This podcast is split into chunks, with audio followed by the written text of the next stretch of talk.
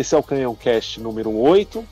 Vocês podem ver que a voz é um pouquinho diferente do apresentador original, ele hoje está impossibilitado, tá? Eu sou o Jailton Moura, vou apresentar hoje. Comigo vai estar o nosso Bruno Bezerra. Fala alguma coisa aí, Coquinha. Boa noite. Boa noite, gente. Boa noite, ouvintes do Canhãocast. Hoje a gente tem algumas coisinhas para falar, principalmente relacionado à janela de transferências. Vai ser bem gostoso. Prazerzão, Jailton. É, também comigo vai estar o Ayrton Ferreira, o nosso polêmico amigo. Boa noite, Ayrton. Boa noite, Ailton. Boa noite, Coquinha. Boa noite a todo mundo que está ouvindo. Boa noite aos convidados, né? Porque teremos pessoas aí, não vou adiantar. Mas é isso. Vamos falar sobre uh, a janela, falar um pouco sobre as oportunidades que nós perdemos, mas a gente vai conversar bastante aí, aproveitar um pouco para falar sempre de Arsenal. E hoje é, temos uma convidada, né? Ela que é nossa amiga, está no nosso grupo, que participa de vez em quando comentando o, no nosso Canhão Cash, de Guarulhos para cá. Boa noite, Juliana Yamamoto.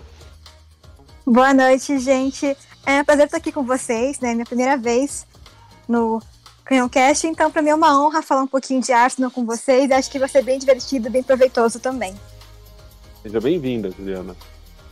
É, vamos começar então.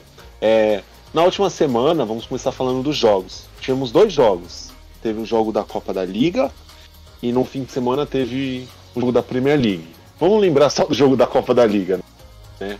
Mas, é, Bruno, começar falando do jogo de quarta-feira. Me fala o que, que você achou do jogo, se dá para tirar algum ponto positivo desse jogo. Me fala aí o que você achou. Olha, é, o jogo em si ele tem uma representatividade muito baixa, né, para a temporada. É um jogo de Copa de Liga, né, Copa da Liga.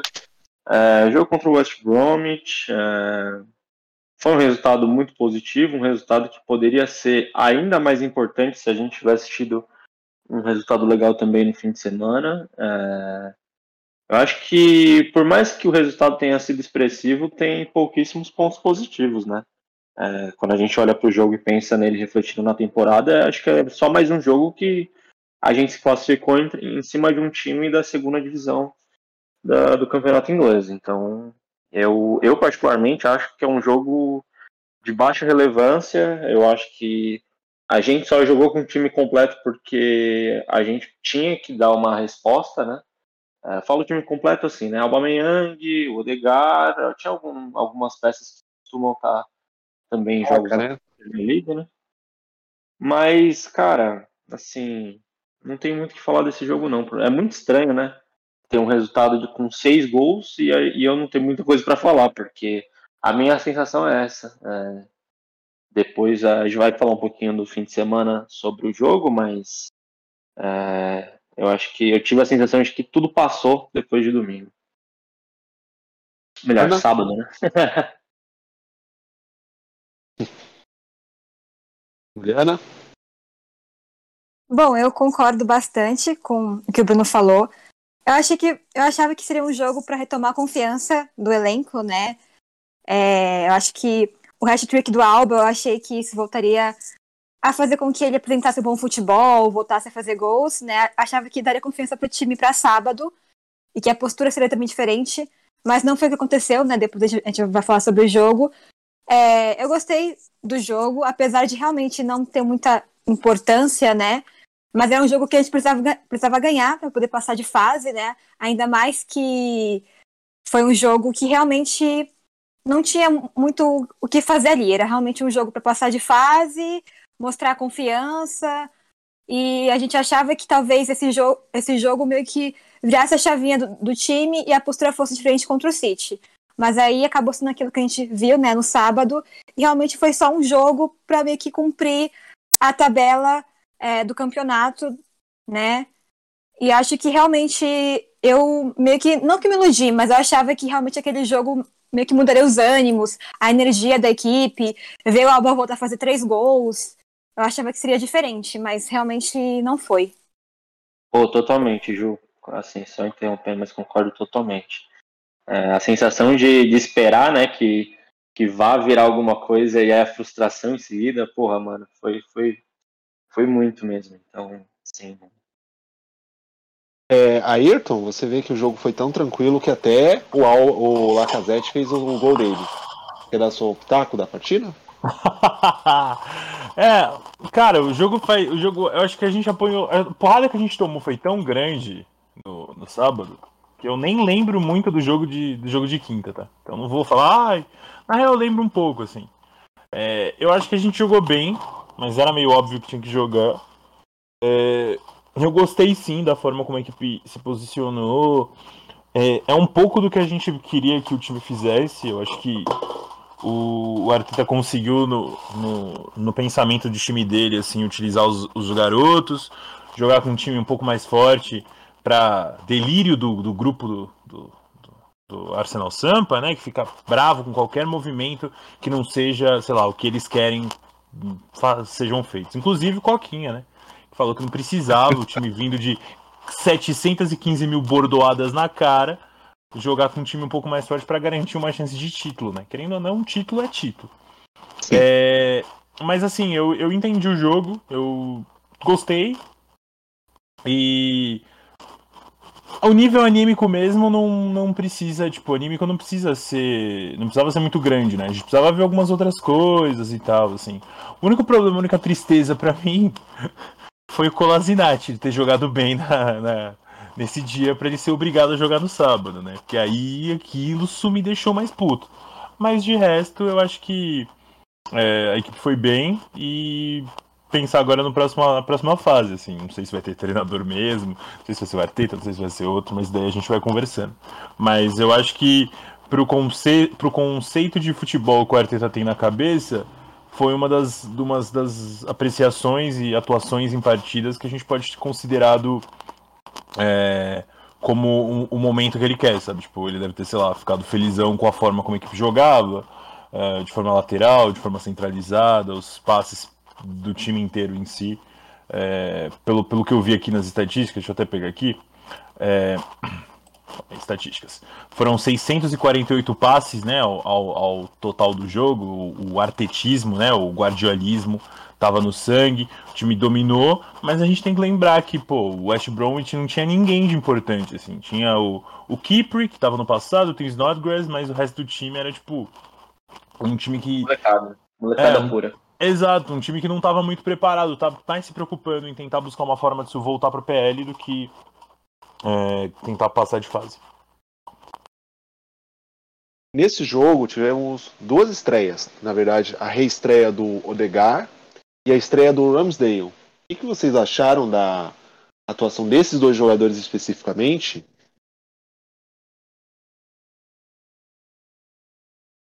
Pode qualquer um falar. Posso falar? Pode. Por favor. Então, eu gostei bastante, principalmente do Ramsdale, porque é, ele fez a estreia né, no Arsenal, acho que ele estava muito ansioso para estrear, né, ainda mais que ele é torcedor do time. Então acho que foi uma, uma estreia bem é, segura dele. Eu acho que ele postou muita é, segurança no gol. Eu acho que ele tem tudo para tomar a titularidade do Leno um, é, daqui a algum tempo, porque ele até na, na, entrevista que ele deu, né, quando assinou o contrato, que ele veio para buscar a titularidade.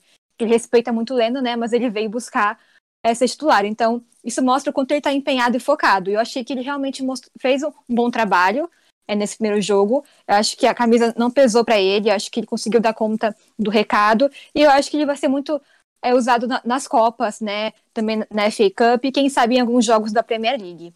Em relação ao Odegaard, eu gosto muito dele, eu fiquei muito feliz com a, com a vinda dele. Eu acho que ele vai agregar muito ao time, ele é muito talentoso.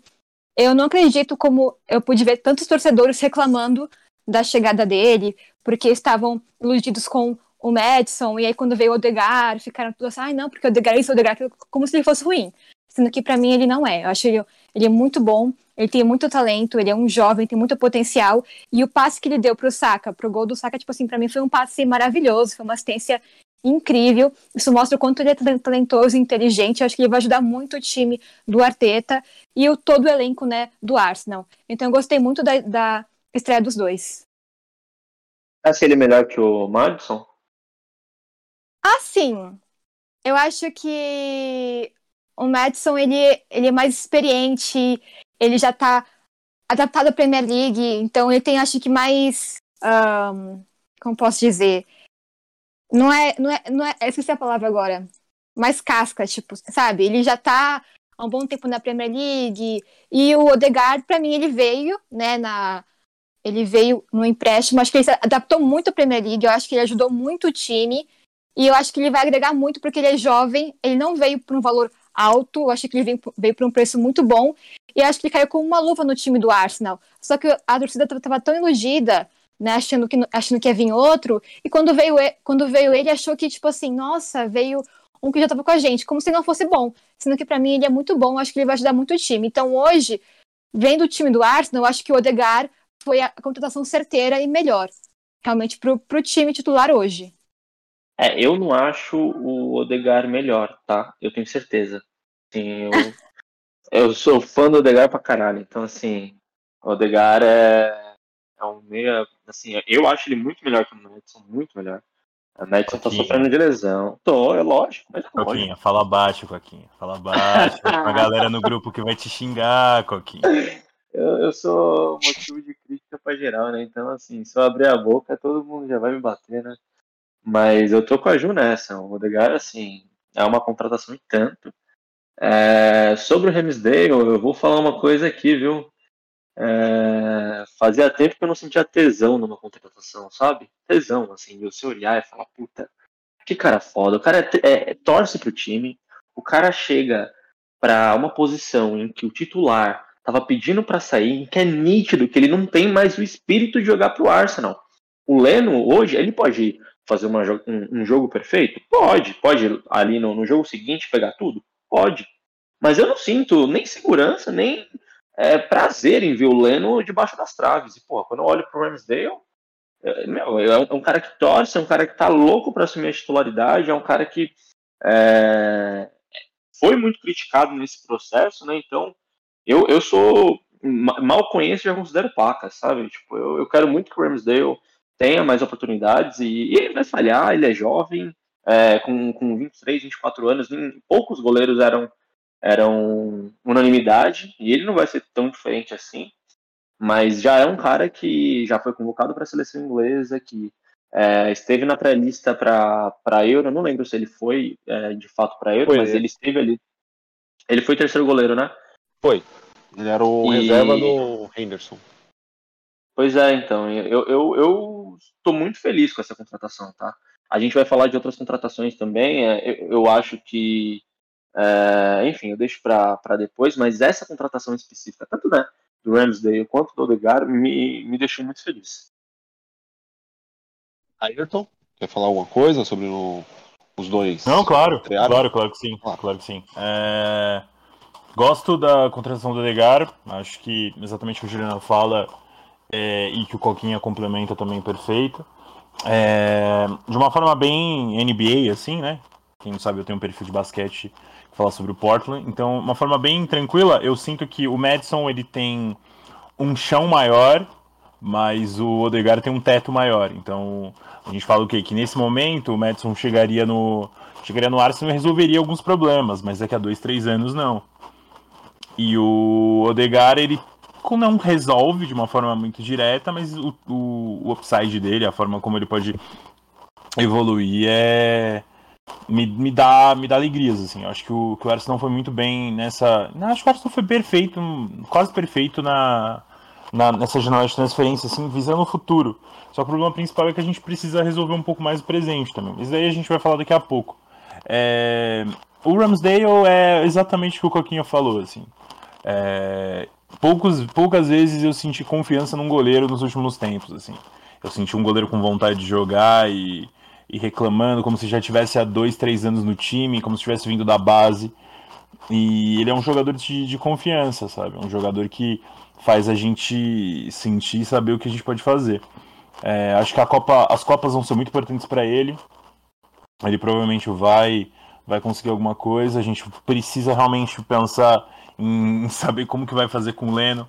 É, mas aí também precisa também verificar a adaptação do, do Ramsdale, saber e tudo mais. É, é ridículo a forma como algumas pessoas pensam que só porque ele teve como goleiro de times que rebaixaram e o Arsenal está em último lugar na PL, ele é o causador dessa, dessa, dessa maldição, né? Mas enfim, é, eu acho que a gente foi bem. Acho que a gente foi bem. É, o adversário não ajudava, mas quando a bola chegou, ele tem que fazer isso. A mesma coisa teria acontecido, sei lá, se a gente tivesse ganhado 5x1 e ele tivesse frangado, tava todo mundo aqui reclamando e criticando do valor. Eu não acho que ele valia, valia o preço que foi pago, tá? Acho que a gente pagou um pouco a mais. Entretanto, eu acho que ele é um bom jogador e que vai ajudar a gente bastante. É. Só falar rapidamente, eu vou dar minha opinião sobre o Odegar, que eu acho que muita gente cria o preconceito porque realmente queria ver o Madison no Arsenal. Eu acho que os dois jogadores se equivalem. E, e, eu acho que as pessoas têm esse preconceito porque, sei lá, no final da temporada o Odegar teve uma queda. Só que vale lembrar que o Odegar se machucou na data FIFA de março. E aí ele não voltou a mesma coisa. Eu acho que até que adiantaram a volta dele de lesionado. É normal que acaba caindo o ritmo. E aí fala assim, ah, de novo esse cara, e não sei o quê. Mas quando ele estava 100% saudável em meados de fevereiro, foi o melhor momento do time na temporada, foi o melhor momento do Alba na temporada. E você vê que já foi um outro time já. E o Alba, você vê que o Alba já lembrou um pouco do velho Alba, por mais que seja um adversário fraco, um sub-23, que fica falando, ah, não é parâmetro. Cara, atacante vive de gols. E eu acho que assim, atacante sem confiança é pior que, porra, o Finazzi no, nos tempos de Corinthians. Mas ele precisava desses gols. Eu acho que sábado, que já vamos entrar nessa parte, eu acho que é muito porque nada funcionou no time. E aí a bola não chegou nele, não tem o que fazer, né? Mas... Vamos falar de sábado? Você quer, você quer já começar a falar de sábado? Sim, sim. Vamos falar, começar a falar de sábado. É, no sábado, Teve a terrível goleada que sofremos 5 a 0 para o Manchester City. Uma escalação extremamente questionável do Arteta, com expulsão, com um gol polêmico. É... Vamos começar falando. É... Bruno, pode começar a falar primeiro da escalação, que você achou, depois é, dos gols que a gente sofreu. Cara, é, o jogo contra o City, assim, era muito difícil, né? O jogo, talvez o jogo mais difícil da temporada, até. O City é o time mais completo em questão de elenco, em questão de qualidade para o jogador, é, é, o favorito para o título, então era, era muito difícil, né? Muito difícil. E aí a gente vai para o jogo é, com, com um zagueiro por esquerda que fez um jogo ok contra o West Bromwich, que é um time da segunda divisão, é, eu acho que assim, a gente. A, minha grande questão, e a gente falou disso até no último podcast, né, em jogos grandes, era entrar com três zagueiros. Eu acho que era muito importante a gente entrar com três zagueiros e foi o que aconteceu. A gente entra né, com Chambers, Holding e Kolasinac. Então, acho que ele olhou para isso, né? Ele olhou para isso e pensou: tá bom, preciso me defender mais nesse jogo. Mas eu acho que, assim, a, a questão maior nem é a escalação, nem é a, a forma como a gente entra. Eu acho que o Arteta, no início do jogo, ele é, saca? Tipo, ah, você pode questionar o Colossinati, beleza, mas você vai colocar derrota na conta do Colossinati? Não vai. Então, assim, não é, não é por, por conta disso, sabe? Tanto é que é, teve erros ali do Chambers, teve erros de arbitragem, teve várias coisas. Justifica? Não justifica. A gente foi amassado pelo City. Mas assim, me, me doeu essa derrota de um jeito que eu vou. Eu, eu não me lembro. Eu juro pra você que eu não me lembro. É, outras a gente teve outras derrotas muito significativas que eu não vou ficar aqui mencionando porque é complicado, mas assim, eu acho que foi a, a derrota. Acho que nem final de Europa League me doeu tanto como essa derrota. Porque em todos os outros momentos a gente tinha perspectivas de crescimento, a gente tinha um, um time melhor, a gente parecia muito mais que era algo fora da curva, que a gente vinha numa toada é, ok, meia boca e tal, um pouquinho mais, um pouquinho menos, tomava uma paulada, depois levantava de novo e seguia. Dessa vez foi duas em sequência. se for pensar que a gente perdeu pro Brentford, pensar no contexto geral, que a gente não classificou para competições europeias, três derrotas no começo. Aí você olha para todos, todos os outros times em volta, contratando jogadores de mais de 70 milhões de euros e a gente criando um time de, de garotos. Tipo assim, é complicado. É, é muito doído, muito doído, muito doído. Foi muito doloroso mesmo. Foi um jogo que eu, eu me esforcei para assistir até o fim. Eu falei, não, eu vou vou viver a dor, sabe? E eu foi foi foda. Eu foi foi muito complicado. Então, assim, eu não não tenho é, é, tipo de jogo que eu não consigo nem é, falar muito sobre como o time jogou, como deixou de jogar. É, é muito sobre o sentimento mesmo. Você viu o Lacazette perdendo a bola e olhando para cima. Você viu o time perdido, perdido. Sabe? É, é, é, é complicado, assim. Eu acho sim que, que vale a pena repensar um pouco do projeto. Vale sim repensar a permanência do Arteta. E não por ele ter falhado na missão, não é isso. É porque é, a gente pode entrar em outros detalhes aqui relacionado a elenco, a vestiário e tudo mais. Talvez o, o caminho mais imediato e, e, e, que traga uma solução agora seja de fato a saída do Arteta. É, eu cogito essa possibilidade como algo ok, sabe? Mas é muito doloroso. É muito doloroso. É, é, é olhar para o clube que, que eu amo e ver ele caindo, sabe? Indo ladeira abaixo. É muito triste. Ana, é, já tinha visto alguma derrota tão feia, tão dolorosa assim, como o Bruno descreveu? Então, eu concordo muito com o que o Bruno falou. Essa, essa derrota me tocou muito, me deixou muito triste pela forma como foi. Eu, eu senti que dentro de campo parecia um amontoado de jogadores, sabe? Eles estavam perdidos. O que mais me entristeceu e me deixou assim é, brava, chateada, foi a postura do time em campo. O time não foi atrás, o time não buscou reagir, o time realmente foi apático em campo, realmente deixou o City fazer o que quisesse. Eu sei que nós temos um elenco muito inferior ao City, e hoje, quando a gente vai, é, infelizmente, quando a gente vai jogar com o City, a gente sempre pensa em conseguir um milagroso empate ou uma derrota de pouco, não ser goleada, né? Porque hoje o time do City é muito melhor que o nosso, tá a uma distância gigantesca. Mas a forma como foi deixou ainda mais doloroso. Foi como o Bruno falou. Realmente foi uma, uma derrota muito é, pesada, muito triste, porque para mim acho que a postura do time em campo foi inacreditável. Eu senti os jogadores totalmente entregues ali, eu não vi eles lutando, eu não vi eles realmente se esforçando, é, tentando alguma coisa, sabe? Tentando fazer algo diferente. Se não me engano, só teve um chute ao gol podem me corrigir depois, mas, tipo assim, gente, isso é surreal, sabe? Isso é inacreditável. A posse de bola, a diferença é, tipo assim, é assustador. Então, assim, a escalação para mim foi um pouco estranha, mas também a gente tinha vários desfalques. A gente, a gente tava sem o Ben White, sem o Gabriel Magalhães, sem o Partey.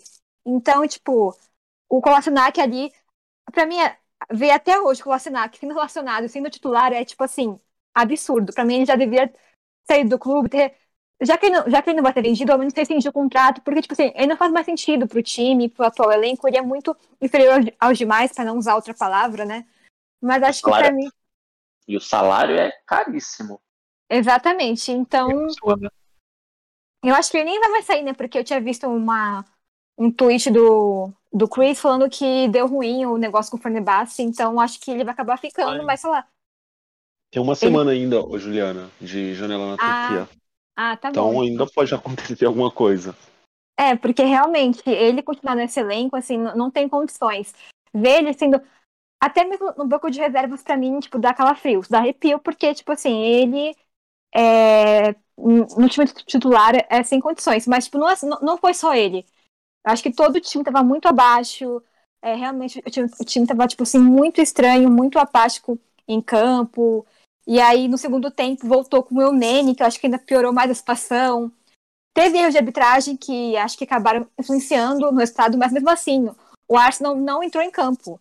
Parece que ficou no, no vestiário e não, e não, foi, não foi jogar, sabe? Porque foi, foi para mim aquilo ali foi assustador. E acho que assim, o jogo contra o Norwich vai ser tipo assim, ou vai ou racha pro Arteta, na minha opinião. Se não ganharmos jogando bem, eu acho que o Arteta cai. Porque não tem condições, sim.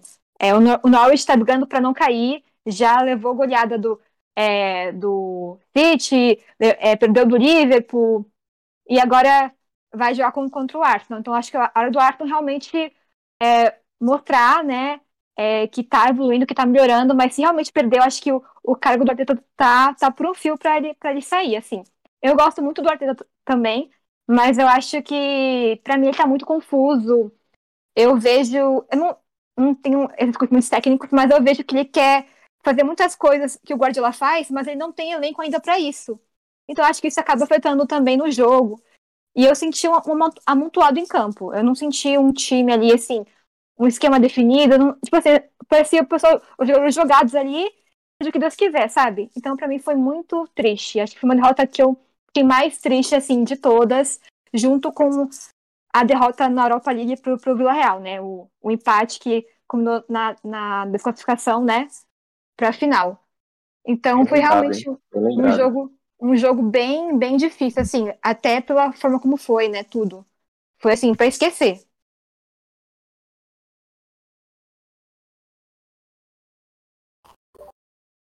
Então, uh, agora é minha vez de falar.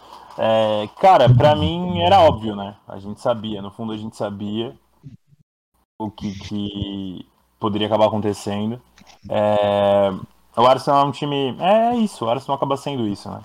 É, é um time meio perdido. Só que assim, eu fiquei feliz em algumas situações de poder ter certeza de alguns. de algumas dúvidas que eu tinha assim, em relação ao time.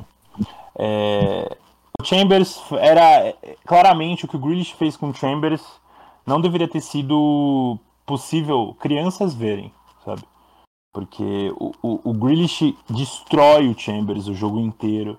É, aos nossos pontos, o time, o nosso maior problema, o nosso maior problema, que é uma coisa que a gente, que a gente conversou aqui na, na última semana, é que o time toma um gol e o time entra em parafuso, cara time parece que sente como se fosse a morte da mãe, assim. parece jogadores... que não tem emocional, né? Exatamente, não tem nenhum, nenhum, nenhum emocional. O time toma um gol, parece que, tipo, uh, alguém, algum familiar morreu. Você olha para os meninos, os meninos estão todos de cabeça baixa e tudo mais, e é aquilo que a gente conversou semana passada. É, falta alguém tomar as rédeas da liderança e falar, pô, e aí, vamos? Vocês estão jogando bola, vocês não estão no, no sub-15 de vocês, não. Tudo bem que os caras são mais fortes, os caras eram mais fortes. Só que, pô, o, uma coisa que falta no Arsenal, uma coisa que falta, sei lá, em 90% dos times na PL, mas tem no City, é uma coisa que o Arteta, por conhecer o, o, Guardiola, deveria ter também, é que o City ele acaba com o jogo na hora que tem que acabar. Ele não demora pro jogo. Você vê os jogadores com fome até os 75 minutos, tem, pô, tem jogador correndo igual um louco, pô. Então, é, é o que eu sinto é que existe a confiança, existe a confiança do, dos jogadores nos treinadores, no caso no Arteta. Só que existe a confiança dos jovens. Os mais velhos, eles estão um pouco se fudendo, mano. Desculpa o palavreado, mas eles estão um pouco se fudendo pro que o, pro que o Arteta fala, pô. Você vai chegar no Aubameyang e vai falar, pô, Aubameyang, corre atrás daquela bola ali, ele vai cagar pra, pro, porque ele um pouco se ferrando, cara.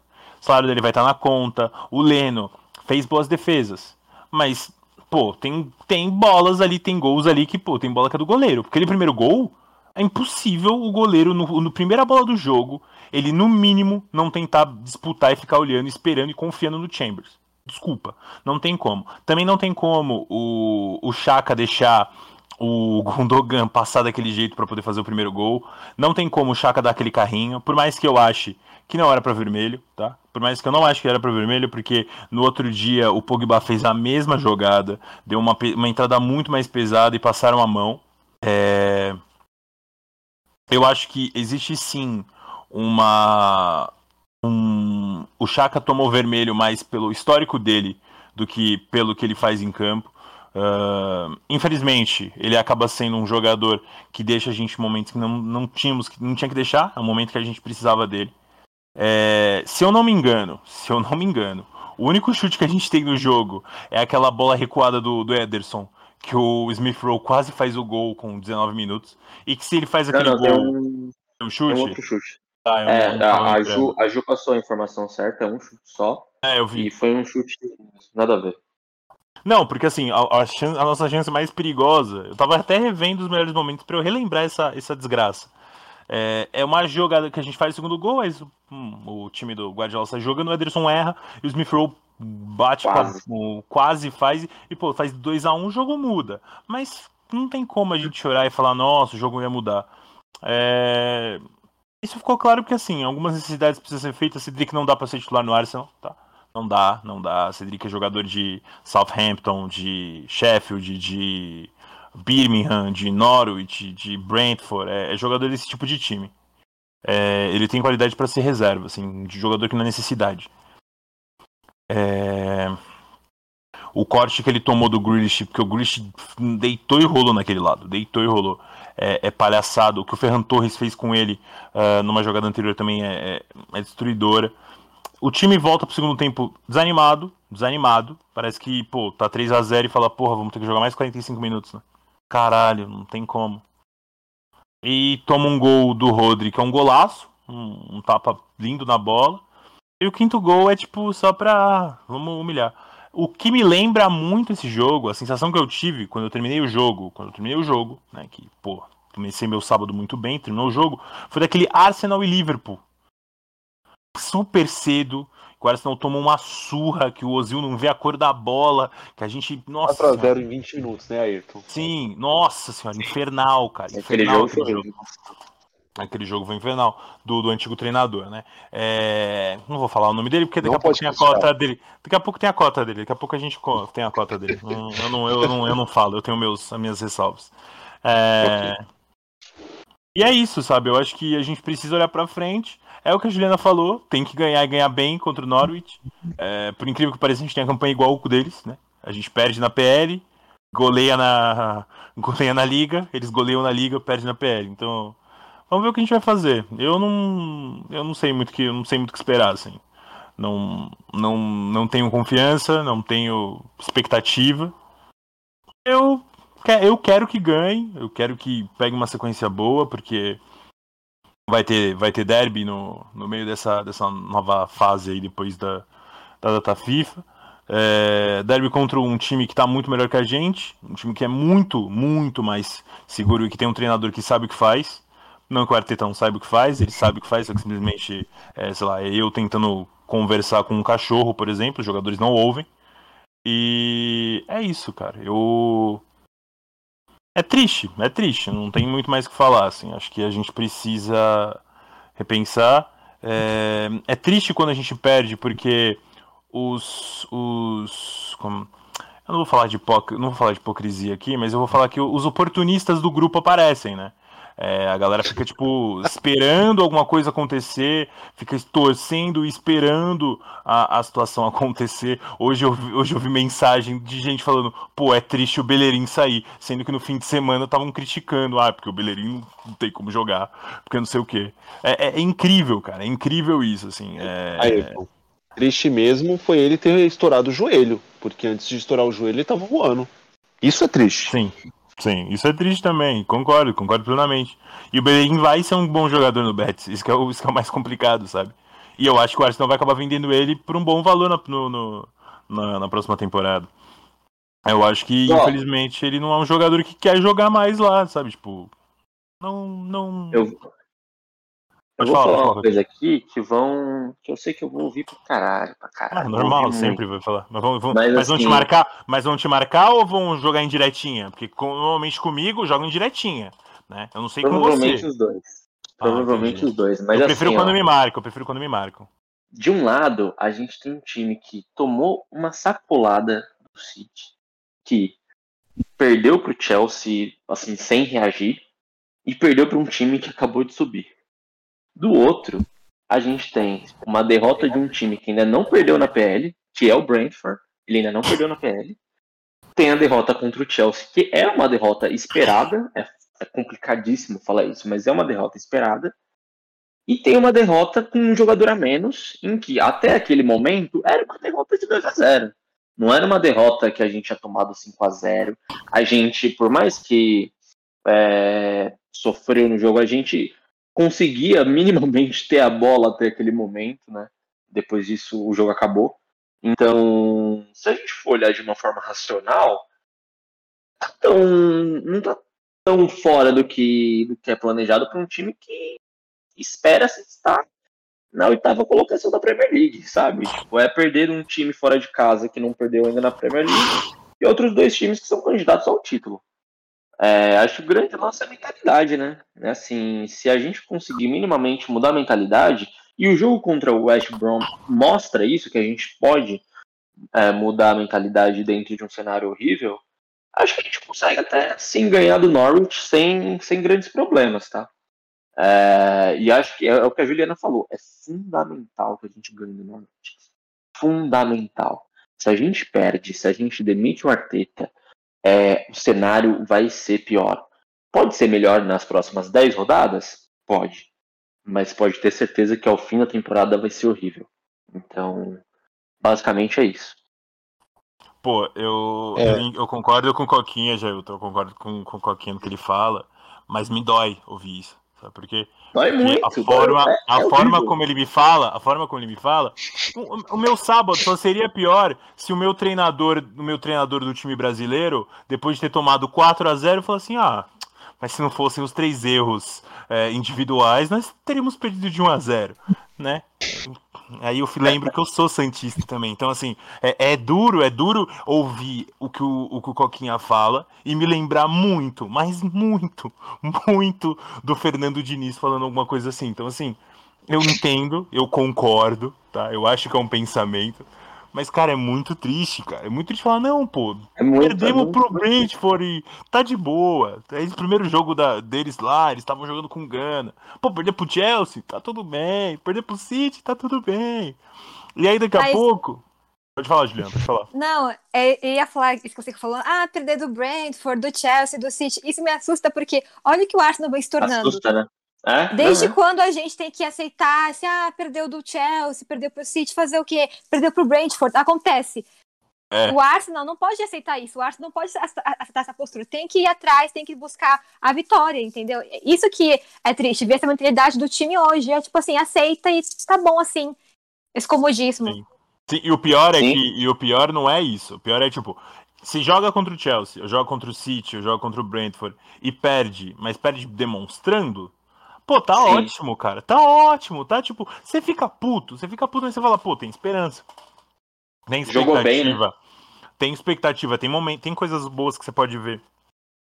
Mas não, não tem coisa boa que você tem que ver, tipo, é sei lá, a, a, a nossa é. melhor coisa, a nossa melhor coisa para mim, a melhor coisa que a gente viu até agora foi o quanto Ben White é necessário no time, sabe?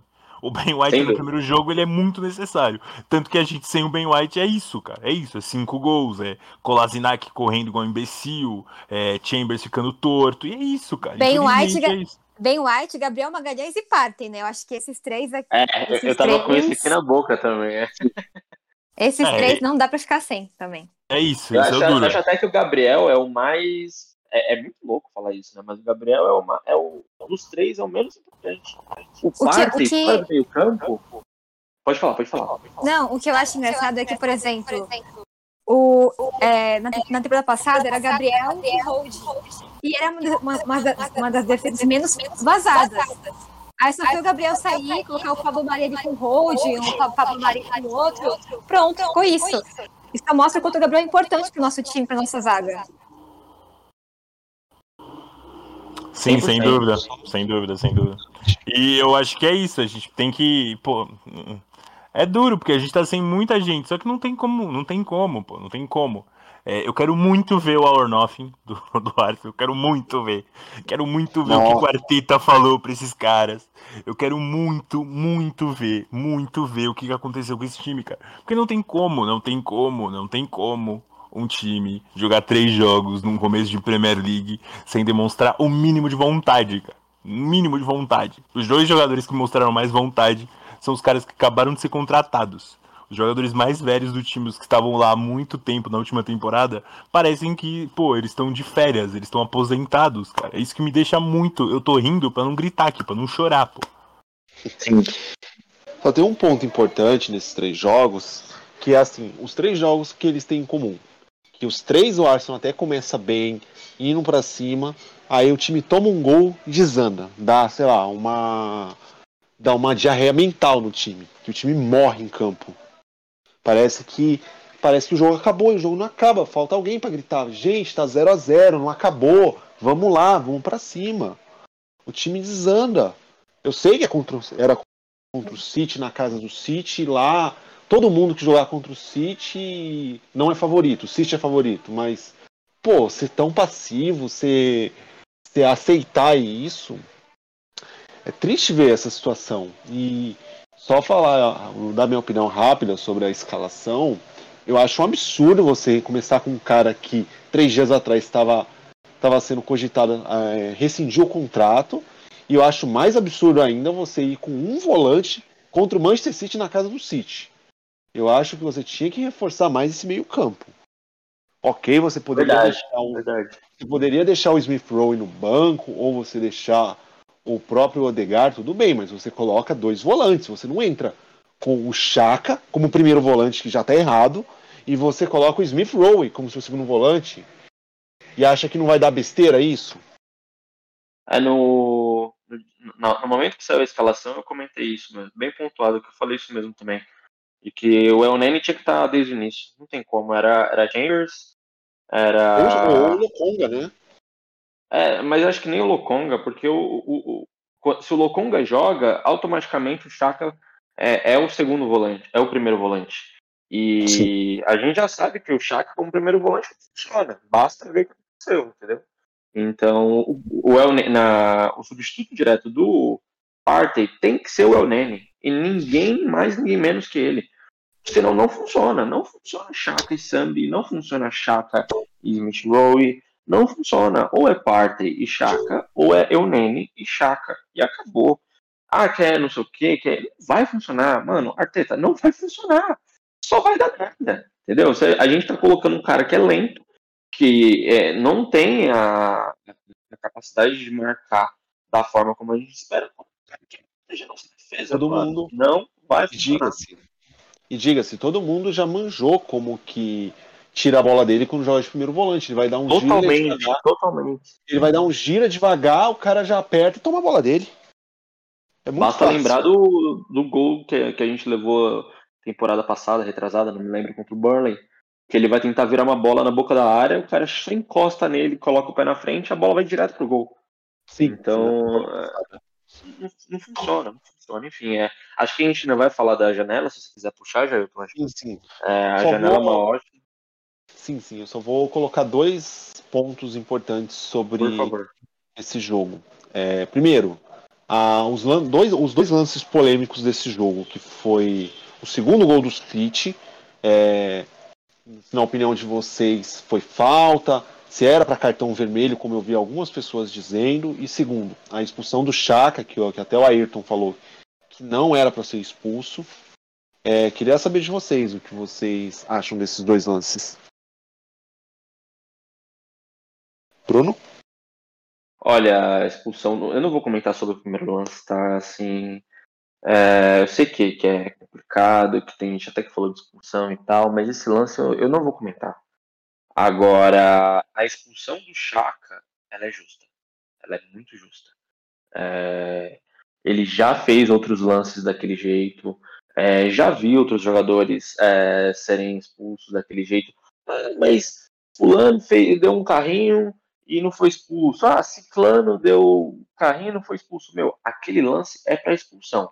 Se os outros jogadores não foram expulsos, o erro é dos outros jogadores e da arbitragem que diz respeito àquele jogo. Mas era para ser expulso expulso o Chaka, era para ser expulso outro jogador, era para ser expulso qualquer pessoa que der aquele carrinho. E o Chaka sabe disso.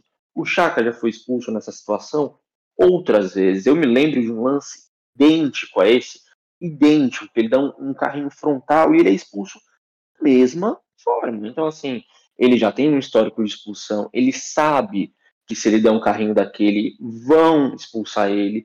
É pedir pra dar merda. E é, é um carrinho, não me lembro quem falou isso no, no, grupo, mas eu concordei muito. Que é um carrinho de quem já tá frustrado, de quem já, já não suporta mais ver o City amassando. E ele vai lá e dá dá um carrinho porque ele já não aguenta mais ver aquilo, saca? E tinha que dar o carrinho? Obviamente que não, saca? É, é, é de jogador irresponsável, é vacilo, é, é, erro de ter colocado ele como primeiro volante, é erro dele estar tá naquela situação, são vários erros, é uma sequência de erros. E, e esse tipo de, de coisa que, que me frustra no Arteta. Que esse tipo de erro ele não podia cometer, e ele está cometendo. Depois de quase dois anos no clube, quase dois anos como. Já, já completou até dois anos, eu acho, como, como treinador. Então, assim, é, sabe, é, não, não, pode, não pode. É, ele dá margem para ser criticado, sim. Ele vacila, sim. Enfim, eu sei que a pergunta era sobre a expulsão, mas é isso aí. Sim, sim. É, Juliana? Então, para mim, foi falta no lance do segundo gol. É, eu acho que deveriam estar anulado. E acho que. Não sei se isso mudaria no, o resultado da partida, mas acho que talvez poderia ter sido menos gol, sabe? Uma goleada, uma goleada menos pior, menos dolorosa, talvez. E sobre o lance do Chaka, para mim, não era para vermelho, eu daria amarelo, mas eu entendo a decisão do juiz porque eu acho que o Chaka é um cara muito visado, ele já tem esse histórico de entradas uh, fortes, ele já tem um histórico de cartões vermelhos, então acho que é, para o juiz é o prato é a prato perfeito para ele dar o cartão vermelho para ele. Então acho que isso faz com que ele realmente leve a expulsão, mas para mim eu daria amarelo. Uma coisa que assim, me deixa chateada é porque, tipo assim, essa expulsão do Chaka também é perfeito pra torcida, né? Porque grande parte da torcida não gosta do Chaka, queria que ele saísse nessa janela, então isso meio que ajuda ainda mais para deixar o clima ruim, mais pesado entre a própria torcida e o elenco e o Arteta por conta disso, né? Renovaram o contrato com o Chaka e agora no, no terceiro jogo da Premier League ele faz isso, é expulso e aplicando todo o time, né? Porque com um a menos ainda fica pior a situação também é, prejudica muito é, é, fora da partida, né? O contexto, o cenário do Arsenal hoje. Ayrton? Eu não acho que é para vermelho aquilo. Eu vejo a jogada, eu vejo o replay. É, eu acho que ele entrou forte, não tinha necessidade de entrar forte, mas não acho que seja para vermelho. Acho que a partir do momento que ele a, a bola vai mais para frente do que o próprio jogador e, e, o jogador deixa o pé, dá para amarelo. Se marcou a falta é para amarelo sabe? É, só que é aquilo lá que o Juliano falou. É visado, pô. Ele foi visado. É, eu acho que o que eu, eu, concordo também com o que o Coquinha fala. O carrinho dele é de jogador frustra, frustrado. Por quê? Porque o Chambers e o Cedric estão sendo engolidos pelo, pelos pontas do, do, do City o jogo todo. Pô o jogo todo, a partida inteira. O Grealish vem, faz, um, faz uma sambadinha no Chambers, deixa o Chambers torto. O Ferran Torres pega, dá um corte no Cedric, o Cedric não sabe onde tá. E aí sobe para quem? Pro Chaka. Pro Chaka, pro Chaka. Uhum. E aí, faltando mental, faltou mental, né? Faltou mental, porque o Chaka não é um garoto. O Chaka não é garoto. O Chaka tá no Arsenal há muito tempo. Né? O Chaka é, é que, infelizmente, repito o que eu disse no último podcast. O Chaka está sendo. O Chaka é colocado de uma forma errada. Né? Hum, deveria ter se acostumado? Não sei, talvez. Mas ele é colocado de uma forma errada. E o que eu penso sobre o gol, cara, eu acho que dá para marcar, mas também não, não dá para marcar, sabe? Tipo, é aquela coisa assim. Se marca, beleza. Só que eu não vou ficar irritando por causa disso, sabe? Tipo, ah, a gente toma um gol desse é, e, pô, sei lá, cara, não tem como. Eu já vi jogador tomar a mesma coisa que o Chambers tomou e, tipo, seguir na jogada e depois, mano, vou me resolver. Porque o time tá perdendo, cara. Você tá querendo vitória, seu time precisa vencer. Mas eu. Dá pra marcar, dá pra dizer que foi falta, mas eu não é uma coisa, assim, não é uma. Pode ser, precisava do VAR, precisava ver direito, precisava ter uma análise maior e melhor sobre isso, mas para mim é isso. Acho que não mudaria muita coisa, assim. É, era um time muito superior, é como, como você pegar um time que, pô, um time que joga por música contra um time que tem a possibilidade de jogar por música, mas ainda é desafinado. Só um ponto, Ayrton, que no segundo gol, no lance da falta, o Cedric foi vergonhosamente na bola. Além desse fato do, do Chambers ter sido nocauteado no lance. Não, e, e uma outra coisa. Uma, desculpa, até ter, desculpa até ter te cortado, Gelto. Uma outra coisa, a gente tem, tem, a gente vem tendo jogadas de frustração nos últimos jogos. É, e infelizmente, é, após jogadas de frustração, a gente acaba sofrendo. É, no jogo contra o Chelsea, o Pablo Mari engole o tornozelo do Lukaku porque ele tá puto, porque ele não tá aguentando mais ver o, o, os laterais olhando, ver o Tierney olhando, o, o Reece James subindo toda hora. É, disse semana passada, acho que a culpa disso é pela, pela falta de um, de um volante que defenda mais, que saiba é, dar segurança para as pontas e também que os laterais não subam tanto. Mas, enfim, fez. E, e, a gente tem sempre isso, cara. Enquanto esse time não, não tiver cabeça e falar, pô, vamos parar, vamos, vamos ter consciência, quer bater, bate, mas pensa na hora que vai bater. Não vai bater. A jogada do, do, do Pablo Mari é perfeita. Bate no meio do campo, dane-se, toma amarelo, segue o jogo. A do Chaka não, a do Chaka é loucura. Eu, Ayrton, não daria vermelho, mas é aquilo. Se der vermelho, fala, porra, imbecil é você, cara, que deixou o cara fazer, fazer isso. É, em linhas gerais é bem isso que eu penso, que é assim. É, dizem na regra que é um lance para vermelho.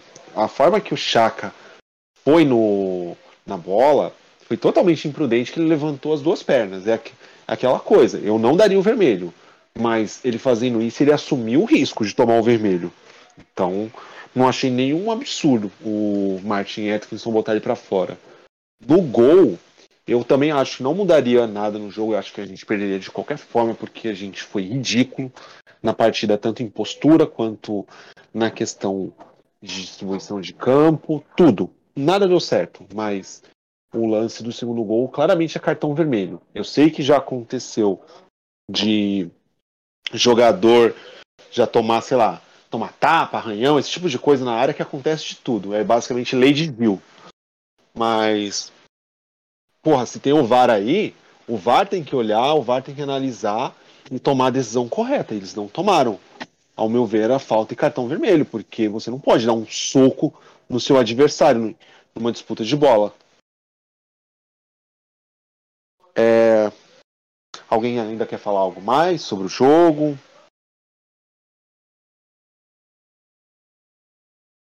Não, pra mim tá, pra mim tá perfeito, pra mim tá perfeito. Não, pra mim também. Ok. Então vamos passar para o próximo tema, que é a janela de transferências. A janela fechou hoje e tivemos algumas movimentações, tanto de chegadas como de saídas no Arsenal. É, vamos começar com as saídas, tá? Eu vou, vou abrir aqui as saídas e vou falar para vocês, e aí vocês começam comentando, tá? É,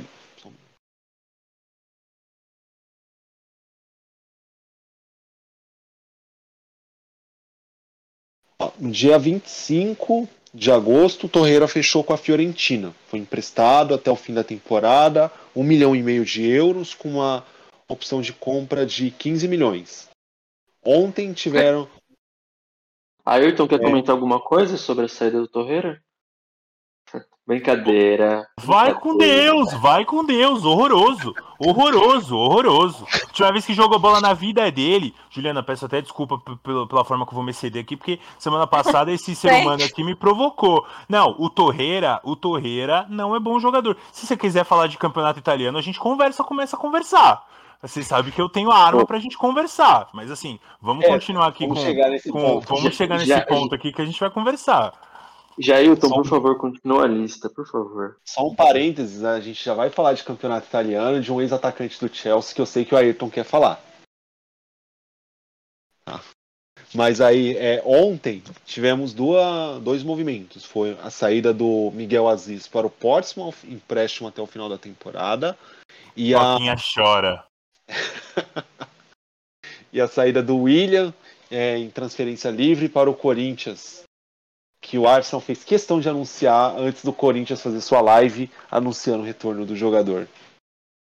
E aí, hoje na, no Deadline Day, saíram quatro jogadores. Saíram o Reis Nelson, foi emprestado sem opção de compra para o Feyenoord. Antes disso, ele renovou seu contrato até 2023.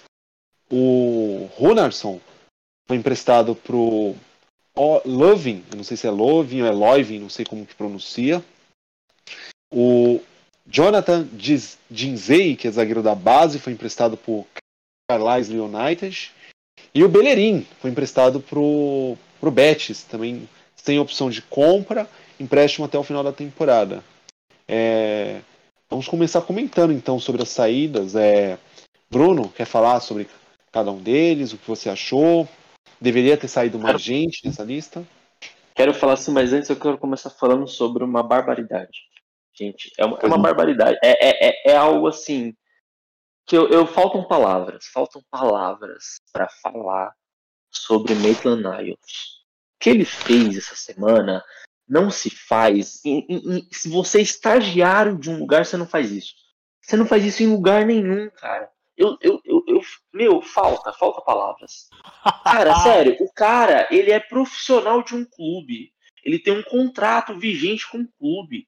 Porra, ele vai no Instagram, no Stories do Instagram e postar uma mensagem daquela, ele sabe a repercussão que vai dar. Ele sabe, ele é óbvio que ele sabe tudo que vai gerar aquilo. O time tá numa fase horrível talvez a pior dos últimos 40 anos. O que, que o Niles vai fazer e para quê? Para quê?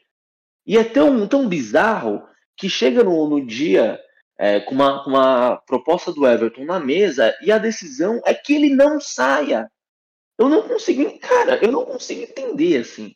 Juro, é, é, é, é uma coisa que, que me falta, assim. A, o, o time indo buscar na, na, no mercado lateral direito, o time com defasagem na, na posição de volante, o time com, com, com, várias dificuldades nesse sentido, e o cara me. Meu, assim.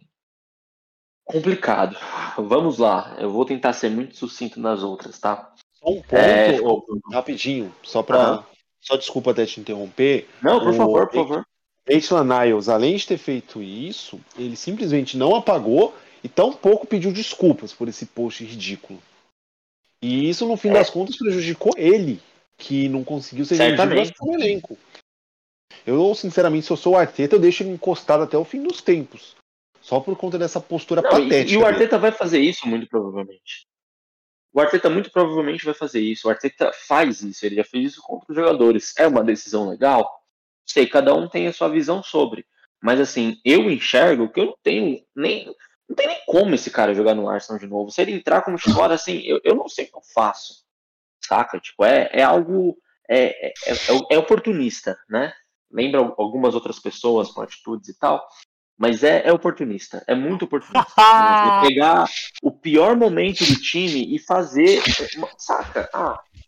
Mas enfim, vamos, vamos falar sobre outras coisas, né? É... Vou, vou, dar uma aliviada. Acho que uma coisa que você não falou, é, mas acho que talvez tenha sido a principal venda da, do Arsenal no mercado foi a do Joe Willow, que eu sei que já aconteceu há algum tempo e já sim, sim. É, sobrou várias outras coisas, mas é uma venda extremamente importante. É, Torreira, é o que o Ayrton falou, já não tem mais clima, não, não tem o que fazer. O cara não joga bola no Atlético, não joga bola, não, não volta de férias, assim patética a atitude como profissional, inclusive, para além como jogador do Arsenal. O William, o William, olha, a, a situação do William é muito legal, né? Porque ele vem para o Arsenal, né? Depois de um, uma decisão ali meio complicada junto com o Chelsea e tal, a gente dá três anos de contrato para ele, a gente dá um salário bem legal para ele, ele faz um primeiro jogo bem legal e depois ele para de jogar, né? Ele para de jogar. E aí quando eu olho pro para o William voltando na da pré-temporada, a, a, forma física que ele se apresentou e, e depois de tudo que aconteceu, é, eu acho um pouco complicado ele vir falar que ah, é, para vocês que falaram que eu que eu tava só por causa de dinheiro, tô aqui abrindo mão. Cara, você não, você tá abrindo mão de salário que nenhum clube da Europa queria te contratar saca? Ele não tinha mais, mais, mais clima para jogar em nenhum clube da Europa de alto nível. Eu falo Europa, principalmente Inglaterra. Né? É, não tinha clima, ele queria continuar na Europa, ele queria continuar na Inglaterra, ele queria continuar em Londres.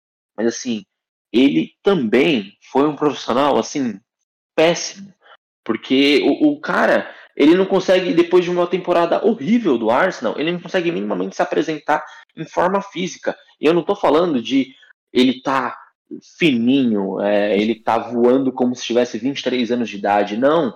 ele minimamente está fisicamente apropriado para jogar futebol profissionalmente enquanto um jogador de 33 anos num clube de primeira divisão do campeonato inglês. Ponto. Não está.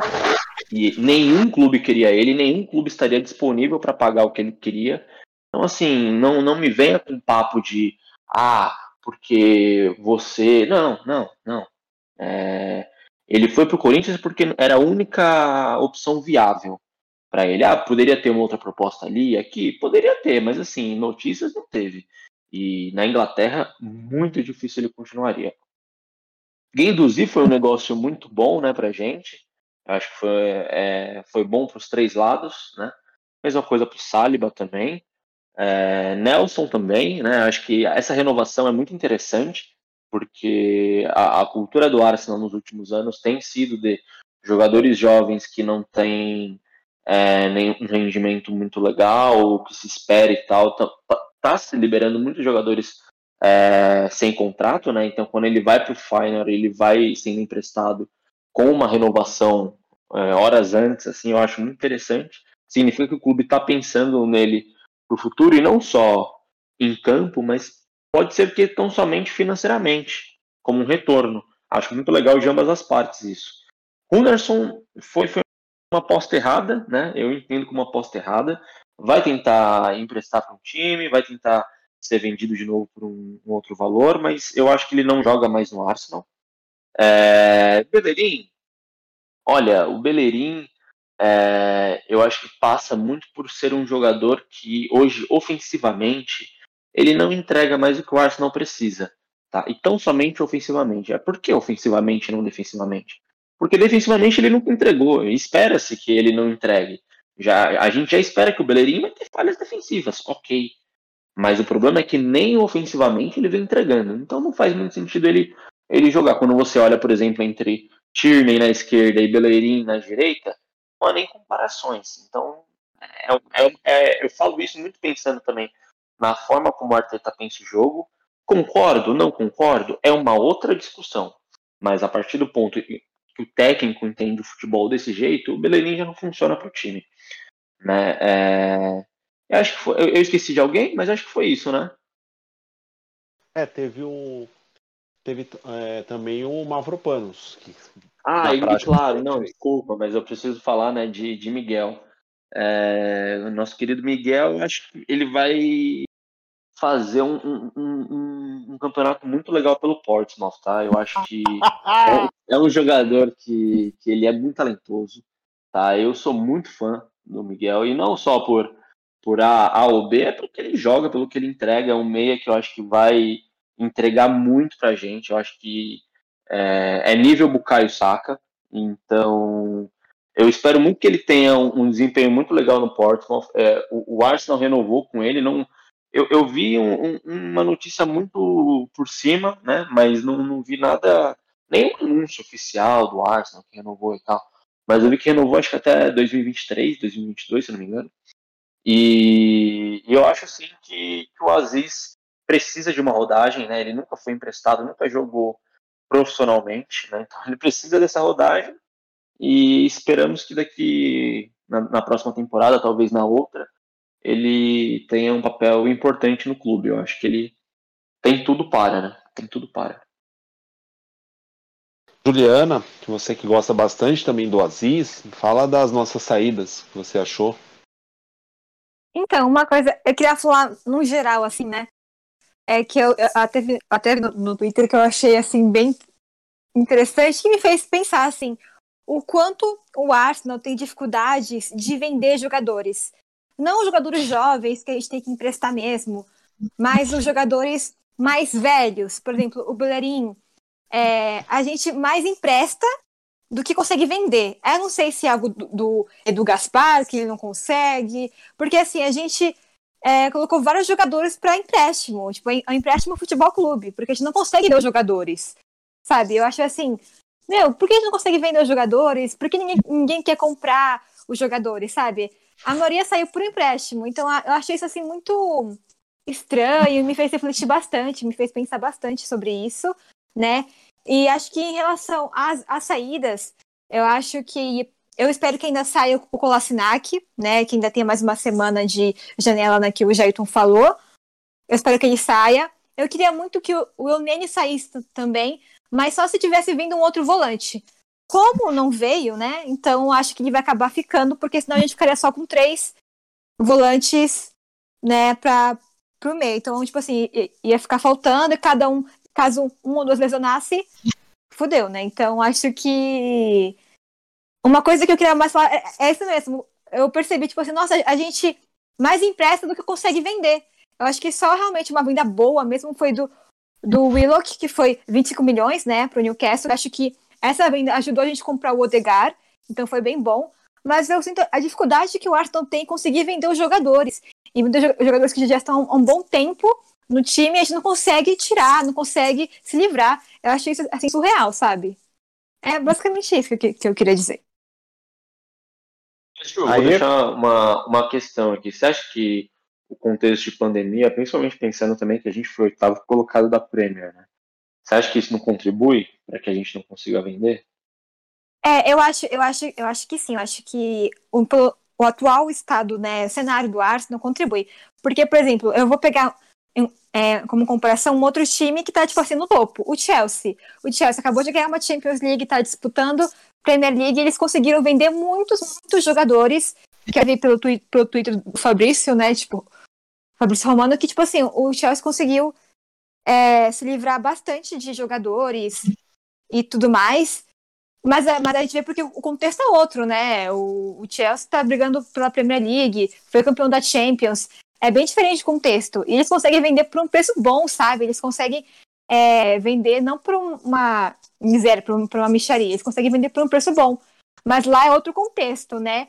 E aí eu vejo o Arsenal hoje que a maioria dos jogadores saem por empréstimo, sem opção de compra, né? Às vezes, só, só por empréstimo mesmo, mas vender é muito mais difícil. Quando a gente vende para uma micharia, é algo bem pouco.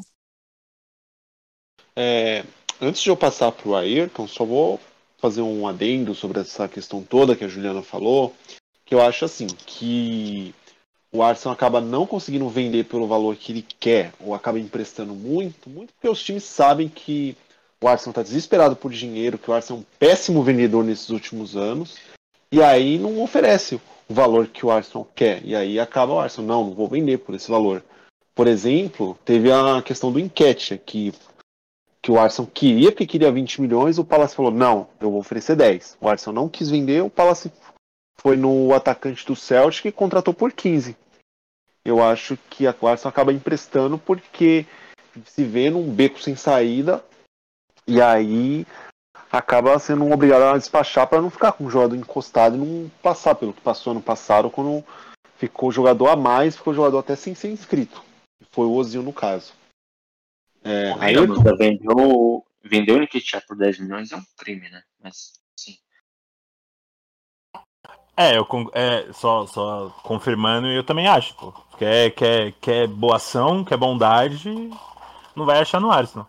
Eu acho que eles fizeram certo, tá? Se eu sou outro, se eu sou o cara do Crystal Palace, eu pago 15 no Eduardo, mas não sei se eu pagaria 10 no 20 no, no, no, no enquete.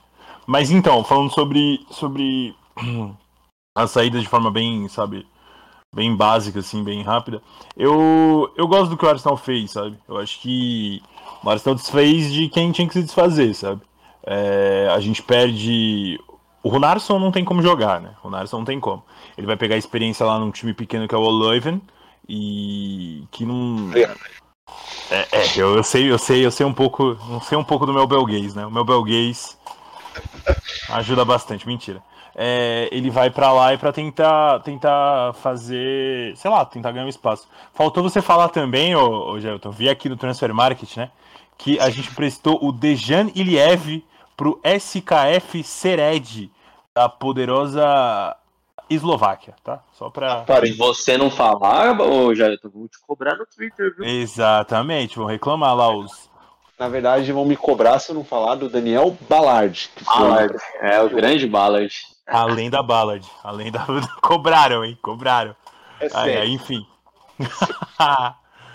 enfim, eu acho que o Willock é meio triste a gente ver sair, mas é aquilo. É uma grana boa, um valor bom, a gente ainda tem uma, uma porcentagem em caso de transferência. Tá ok. É, o Torreira eu vou falar por último, né? Pra poder a gente ter uma graça, assim, também. É, eu acho que o William, o que o Arsenal fez, eu como Santista, eu adorei, tá? Adorei, adorei, adorei. Os caras segurando pra live de, de da madrugada, né? Porque meia-noite. Puta merda, foi Corinthians lindo, faz né, aniversário. Corinthians faz aniversário, os caras mandam um pum. Boa sorte do Corinthians, viu, William? Tchau, viu? Tchau, vai pra lá. Acabou. É, Guendouzi, achei, achei uma boa também. Lá no Marcelo ele tá jogando, tá, tá mostrando um bom futebol. É, o Saliba também tá mostrando futebol, engolindo as minhas críticas, tá? Fazendo engolir todas as minhas críticas a cada jogo. Que eu, eu Como hoje é eu hoje assisto mais jogos do Olympique de Marseille do que, sei lá, do PSG, pra poder ver esse filha da mãe aqui que ficam falando, não, é gênio, é craque, Que delícia, né? não sei o que. delícia. Tudo bem, tudo bem que no primeiro Ayrton. jogo. Oi, pode falar. É, você acha que esse empréstimo do Saliba era, devia ter acontecido ou você achava que ele poderia estar, no- estar no, no time hoje do Arsenal, tendo Pablo Mari e Holding como opções de zaga? Nossa, Juliana, você foi tão cirúrgica nessa pergunta. Então, é, se você me fizesse essa pergunta há um mês atrás, um mês atrás, eu falava pra você assim, olha, com certeza tem que mandar. O que, que esse Saliba fez na vida? Porque eu entrei numa discussão no grupo, Juliana, muito séria, e eu falei por horas e horas com, com o, o- a, a cúpula, a cúpula oportunista, né? E mais o, o Coquinha, né? Que eu chamo de. Ah, de- tem o Coquinha e a cúpula oportunista. Os dois se juntaram contra a minha pessoa. né? Oi? Letra D, letra J e letra P. Abraço. É, essa galera aí, essa galera aí. Um Enfim, abraço pra vocês. vocês abraço por sinal. A gente daqui a pouco fala o nome de vocês, pra vocês ganharem a cota de vocês também do, do programa. É, E eu vendo jogos, tudo bem, tudo bem, que no primeiro jogo ele foi entortado pelo Laborde, né? Entortado, ele não viu a cor da bola. Só que eu não vou torcer contra o cara, eu não vou, eu, eu- eu prefiro eu prefiro ter paz do que ter razão, sabe? E o Saliba tá bem, o Saliba tá bem, o Saliba é um bom jogador. Eu acho que eu gosto do Mari, só que eu não acho o Mari, eu não acho o Mari um zagueiro pra ser titular. É, ele é mais um, um zagueiro backup e tudo mais. É, gosto do holding, mas é aquilo, não passa confiança. Eu acho que com o Saliba no time, não teria necessidade de pagar a grana, a grana que a gente pagou no Ben White, tá? Eu acho que se for pra pensar em questão de economia, pode ser que ajudasse, mas fico, fico nessa dúvida. Sobre as outras coisas, assim, eu acho que o Saliba hoje, hoje o Saliba chegaria e ajudaria muito. Há um mês atrás eu não achava isso. É, Só que aquilo lá, eu digo e repito, não é o salvador da pátria, tá? Porque assim no grupo, Não é, não é. é, vocês não é. falam no grupo, acho que hoje menos, mas o, a cúpula do mal fala do Saliba como se ele fosse o Laurent Blanc, sabe? Laurent Blanc no auge lá da, da seleção no- no- francesa de 96, 98, levanta a cabeça, faz lançamento, pá, não sei o quê. Pô, eu olho Lilian Churran, eu falava, não, os caras, pô, nossa senhora, o Arsenal contratou um gênio do futebol mundial. né? E pra mim é bom, tá? E tá se mostrando um bom jogador numa camisa mais pesada. Porque não vem me falar que, ai, Santa Etienne com fulano, ciclano e beltrano é, é- é forte, com o poderoso Nice que ele tava lá, o Nice era horrível. Esse ano tá bom porque o treinador do Lille foi pra lá. Mas é isso. É, continuando. O Nelson eu acho uma boa. Nelson vai para um futebol rápido, um futebol que ele precisa desempenhar num time que, na posição onde ele joga, tá necessitado. é, desde que o, o Bergui saiu pro, pro Ajax, né? Um, um dos maiores, uma das maiores situações assim da história, porque vai ter guerra nesse jogo em dezembro. É, o cara vai Só, pro uma- só complementando aqui do, do Feyenoord, que é bem legal, que o, o Feyenoord queria o Amad Diallo, né? Do United, e aí Sim. o negócio melou, e aí o Nelson era plano B e foi pra lá. É, continuando aqui rapidinho, é, o Bellerin eu gosto, tá, da saída, como eu já tinha falado anteriormente, eu acho o Bellerin um bom jogador, eu acho que o Bellerin precisava se reencontrar com o futebol, É, o Betis é um time que gosta de atacar, só que eu acho que ele vai ter os mesmos problemas defensivos que ele tinha no Arsenal, ele vai ter as mesmas situações, é, quando ele pegar o Lamela no lado no Clássico de Sevilha, no clássico da Andaluzia. O, o, o, Lamela indo em cima dele vai ser engraçado, mas também eu acho que ofensivamente ele vai ajudar muito o Betis, que tem um, um meio campo bem móvel, tem o Fekir, tem uma galera lá, tem um incansável Joaquim, né? Imparável, nunca parou, joga desde a Nossa, época que o, que o Meu Deus. Desde a época que o antigo treinador lá, o, o que todo mundo ama, tava, tava comandando. É, e falar agora do falar do Aziz mas vai pro Portsmouth, né? O Busquets dos pobres, segundo segundo Coquinha aí, que assiste uma hora de Miguel Aziz toda semana, assim, fica com o. o fica maluco, né? Fica apaixonado, meu Deus, Miguel Aziz, Miguel Aziz, Miguel Aziz, Miguel Aziz, Miguel Aziz. É, Miguel Aziz, que inclusive perdeu o pênalti no North London Derby do time sub-23, né? É, só sempre bom lembrar, né? Deu uma famosa pipocada, a gente ganhou, e eu digo e repito, existem dois jogadores muito melhores lá na, na base, tá? Olho no Hutchinson, joga muito. Enfim, é, quem comanda a base aqui é o Coquinha. E o Torreira, o Torreira vai pro futebol perfeito para ele. Ele vai pra Fiorentina, joga na Série A, num time bom, num time que ele vai precisar defender, num time que ele vai saber jogar, num time que ele vai poder ter a calma, vai poder dar carrinho nos caras, ninguém vai dar nada. É isso, é isso. Futebol italiano é o lugar certo para jogadores bons se desenvolverem, entendeu? O Torreira não é tão bom, mas existe outros jogadores aí que deve estar mais tarde eu vou falar, estavam na Premier League ali escanteados e vão fazer a Roma ser campeã italiana depois de 22 anos, tá? Escuta o que eu tô te dizendo. É isso. É, pode seguir aí, Gelton. Meu Deus, é, gente. Vamos falar agora do, das pessoas que chegaram. É, além dos cinco que já chegaram no clube, hoje também chegou o lateral direito barra zagueiro Takehiro Tomiyasu, zague, é, de 20, 22, né, 22 anos. Jogava no Bolonha, vem contrato de 4 anos com opção do quinto ano, um valor de 19,5 milhões de euros. É, além dele, também vieram o goleiro Aaron Ramsdale, por 30 milhões, que veio do Sheffield United. O lateral esquerdo Nuno Tavares, que veio do Benfica, por 8 milhões e meio. O zagueiro Ben White, por 50 milhões de libras, vindo do Brighton. Martin Odegar, que veio por 30 milhões de libras do Real Madrid. E o, o, o Sami Lokonga, que veio por seus 17 milhões e meio do Anderlecht. É, é, Coquinha, você quer começar falando sobre os reforços, o que você achou? Até entra a pergunta do, do nosso Marcelo Poli, perguntando se, se, vocês gostaram da janela, se faltou algum nome. Faltou, faltou um nome. É, a gente pode falar disso um pouquinho depois. É, eu gostei muito da janela, tá? É, o Arsenal ele nunca faz uma janela perfeita, mas ele quase chega lá algumas vezes.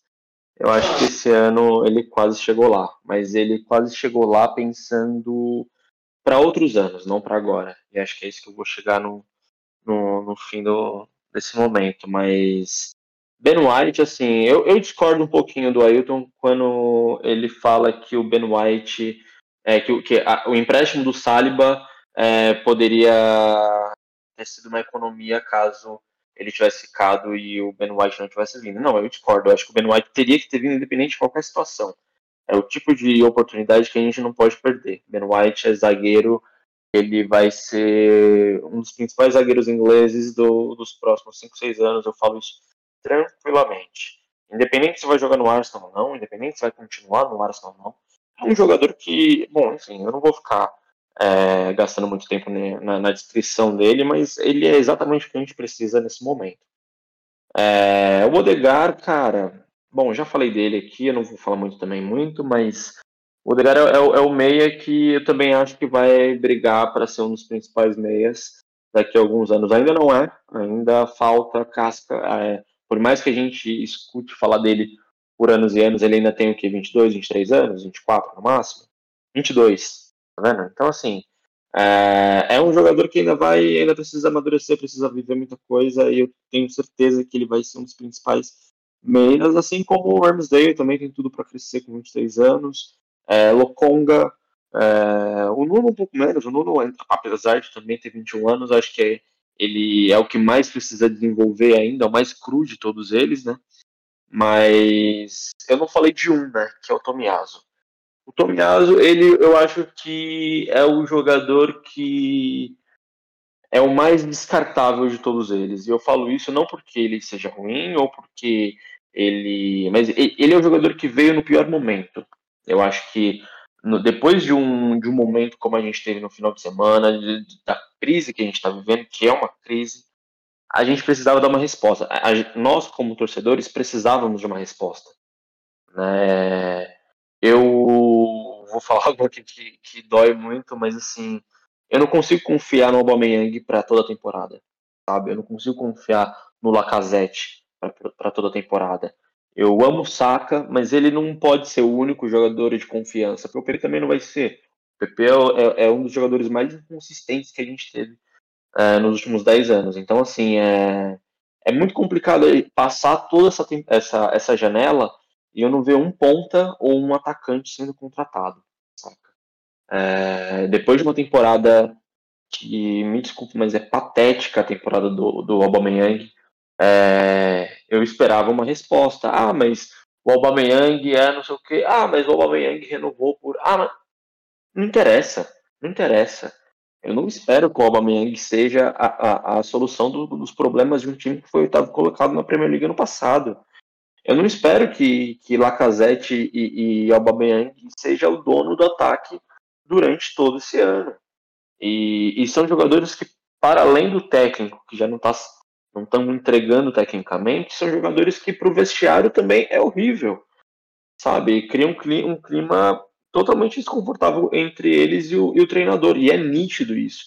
Por exemplo, a, a entrevista que o Arteta deu depois do, do, do 5 a 0 falando algo do tipo, se os jogadores, é, o Alba deu uma declaração falando que não sentia empenho, algo do tipo, e aí o, o, o Arteta fala, se os jogadores estão falando isso e são eles que estão dentro de campo, assim, é, eles estão trocando farpas por entrevistas, sabe? É algo assim que já é nítido que ele foi perdido todo o vestiário e não só com o Alba, como com o Laca também. Então, assim, é, é, é, a minha grande frustração nessa janela é não ver algum jogador de ataque. A gente flertou, e é até engraçado falar isso, mas a gente flertou com o Lautaro Martinez, o que é loucura, porque né, o Lautaro nunca sairia da Inter campeã italiana para vir para um Arsenal estava colocado. A gente não é, teve outros jogadores de ataque na mira durante toda essa janela. É, foi uma janela que assim é, é, frustrante. É frustrante ser o time que mais gastou na, na janela e ao mesmo tempo não ter uma resposta para o ataque. Então, se eu critico o Arteta, pode ter certeza que eu estou criticando muito mais o Edu Gaspar. Porque coisas como o que aconteceu com o Maitland Niles, coisas como o que está acontecendo com o Aubameyang e a ausência de algum jogador de frente é, nessa janela é algo que, que não pode ser admitido, sabe? É, é isso que eu entendo e é isso que eu enxergo. Juliana? Então, em relação à janela, inclusive eu vou puxar uma coisa que o Bruno falou e eu acho que o clube vai responder à torcida, tipo assim, é, depois desse 5x0 contra o City, eu acho que eles vão responder à torcida com a demissão ou do Edu ou do Arteta. Eu acho que eles vão tentar amenizar a torcida através dessa demissão e não com a chegada dos jogadores, que eu acho que deveria ser a chegada dos jogadores, mas acho que eles vão tentar amenizar a torcida com a demissão de um dos dois ou dos dois logo. Eu acho que, eu acho que o clube vai fazer isso, mas não agora. Em relação à janela, eu gostei bastante, mas acho que ainda faltou. Eu acho que ainda ficou com aquele gostinho de quero mais de algo mais. O Arsenal trouxe jogadores pensando no futuro, está num processo de reconstrução, trouxe jogadores jovens, mas eu sinto falta de jogadores mais experientes, jogadores é, com, com, mais experiência, mais maduros, até para segurar o rojão. Porque eu não confio no Alba. Para mim, o Alba é o capitão, mas eu não vejo ele como capitão dentro de campo. Eu não vejo ele assumindo essa posição de ser um jogador experiente, mais velho, maduro, para tomar rédea da, da, situação. Eu vejo que tem muitos jovens ali e faltam jogadores mais experientes para segurar o rojão, é, colocar ordem ali dentro do elenco. E então acho que o Arsenal pensou muito no futuro, como o próprio Bruno falou. Ao invés de pensar também um pouquinho no presente, trazer jogadores de mais peso, jogadores com um pouco mais nome, mais experiente. Mas eu também penso, quem iria querer vir para o Arsenal agora? Arsenal oitavo lugar, numa crise, é, com vários problemas, quem iria querer vir para o Arsenal? Então acho que é uma situação também bem complicada. Acho que só com um salário muito alto para fazer a pessoa querer, querer vir. Eu acho, eu acho que além disso, de faltar é, a contratação de jogadores mais experientes para realmente segurar esse, esse rojão, conseguir é, ser aquele, aquele apoio, né, para os jovens, eu acho que poderíamos ter contratado mais um volante. Assim, para mim o Chaka deveria ter saído, deveria ter sido vendido, apesar da Roma é, ter, ter oferecido um valor muito baixo, ele, ele deveria, ele deveria é, receber uma proposta melhor. Para mim, ele ter, sa ter saído e a gente contratar um outro volante para ser parceiro do Partey. Eu queria muito o Bruno Guimarães, quando saiu aquele, aquela notícia que estava sendo cotado, estava sendo, tipo assim, rumorizado, né? Eu fiquei muito feliz e esperançosa, porque eu achei ele um puta de jogador, acho que ele ia, ia melhorar muito o meio campo, mas infelizmente não veio, não aconteceu. Mas eu achava que havia um volante, então não veio, para mim foi bem decepcionante nesse ponto, até porque eu não sou fã do Nene, para mim acho que ele já deu. É, e além disso, eu também queria que, que tivesse vindo mais um atacante, né, mais um centroavante. Eu acho que vai vir um na, na janeiro, eu acho que vai vir um, mas ah, eu queria que também tivesse chegado um agora. Porque não dá mais para confiar no Alba, o Laca tá no último de contrato, né? Não vai ficar mais. Então a gente não pode ficar à mercê deles, ficar à mercê é, do desempenho deles no jogo, né? A vontade deles em campo. Então eu, eu com certeza também contrataria mais um atacante, porque realmente a gente precisa muito. Mas além disso, os que vieram, eu gostei bastante. É, o é Tomia, Tomiazo, ainda não tô o nome dele. É, eu nunca tinha ouvido falar dele. E aí eu fui perguntar para um amigo meu que torce pro Arsenal e ele torce pra Juventus e eu perguntei para ele, já que acompanha o campeonato italiano, eu perguntei para ele, né, se esse Tomiazo é bom, porque eu nunca tinha ouvido falar. E aí ele falou para mim que ele acha ele muito bom, acha que ele vai ajudar bastante o time, que ele, que ele ficou surpreso que nenhum outro time italiano foi atrás dele, a gente conseguiu contratar ele por esse valor, que ele até ficou surpreso por esse, por esse valor que a gente pagou, mas que a preocupação dele é o atual cenário do Arsenal afetar ele. Porque o time está em crise, o time está com vários problemas, então acho que isso talvez possa afetar ele, mas porque ele é uma boa contratação, acho que vai ajudar muito a equipe. Mas ainda faltou, faltou uma contratação é, maior, eu acho, para o Arsenal, ao menos nesse último dia, até para amenizar a torcida, como o próprio Bruno falou. Mas acho que vão amenizar com a demissão do Edu ou do Arteta. Acho que só assim. E realmente contratações maiores só em janeiro. Mas acho que uma coisa que eu vi também, só para finalizar, que eu vi a imprensa tirando sarro, zoando, fazendo comparação. Ah, porque o United gastou menos com não sei que, com não sei que do que o Arsenal gastou. Mas, gente, o Arsenal está em reconstrução. O Arsenal não tinha lateral esquerdo reserva, é, não, é, não tinha um, um lateral direito decente. É, precisava de um, de um volante reserva, que veio o Sambi, precisava de um meio armador, de um goleiro que vai vir para ser titular no lugar do Leno. A gente está em reconstrução, a gente não tem assim ainda a possibilidade de contratar um Lukaku, um Grealish, sabe? É, contratar jogadores craques, porque a gente, a gente, ainda tem que montar, né, arrumar a casinha para depois pensar no futuro.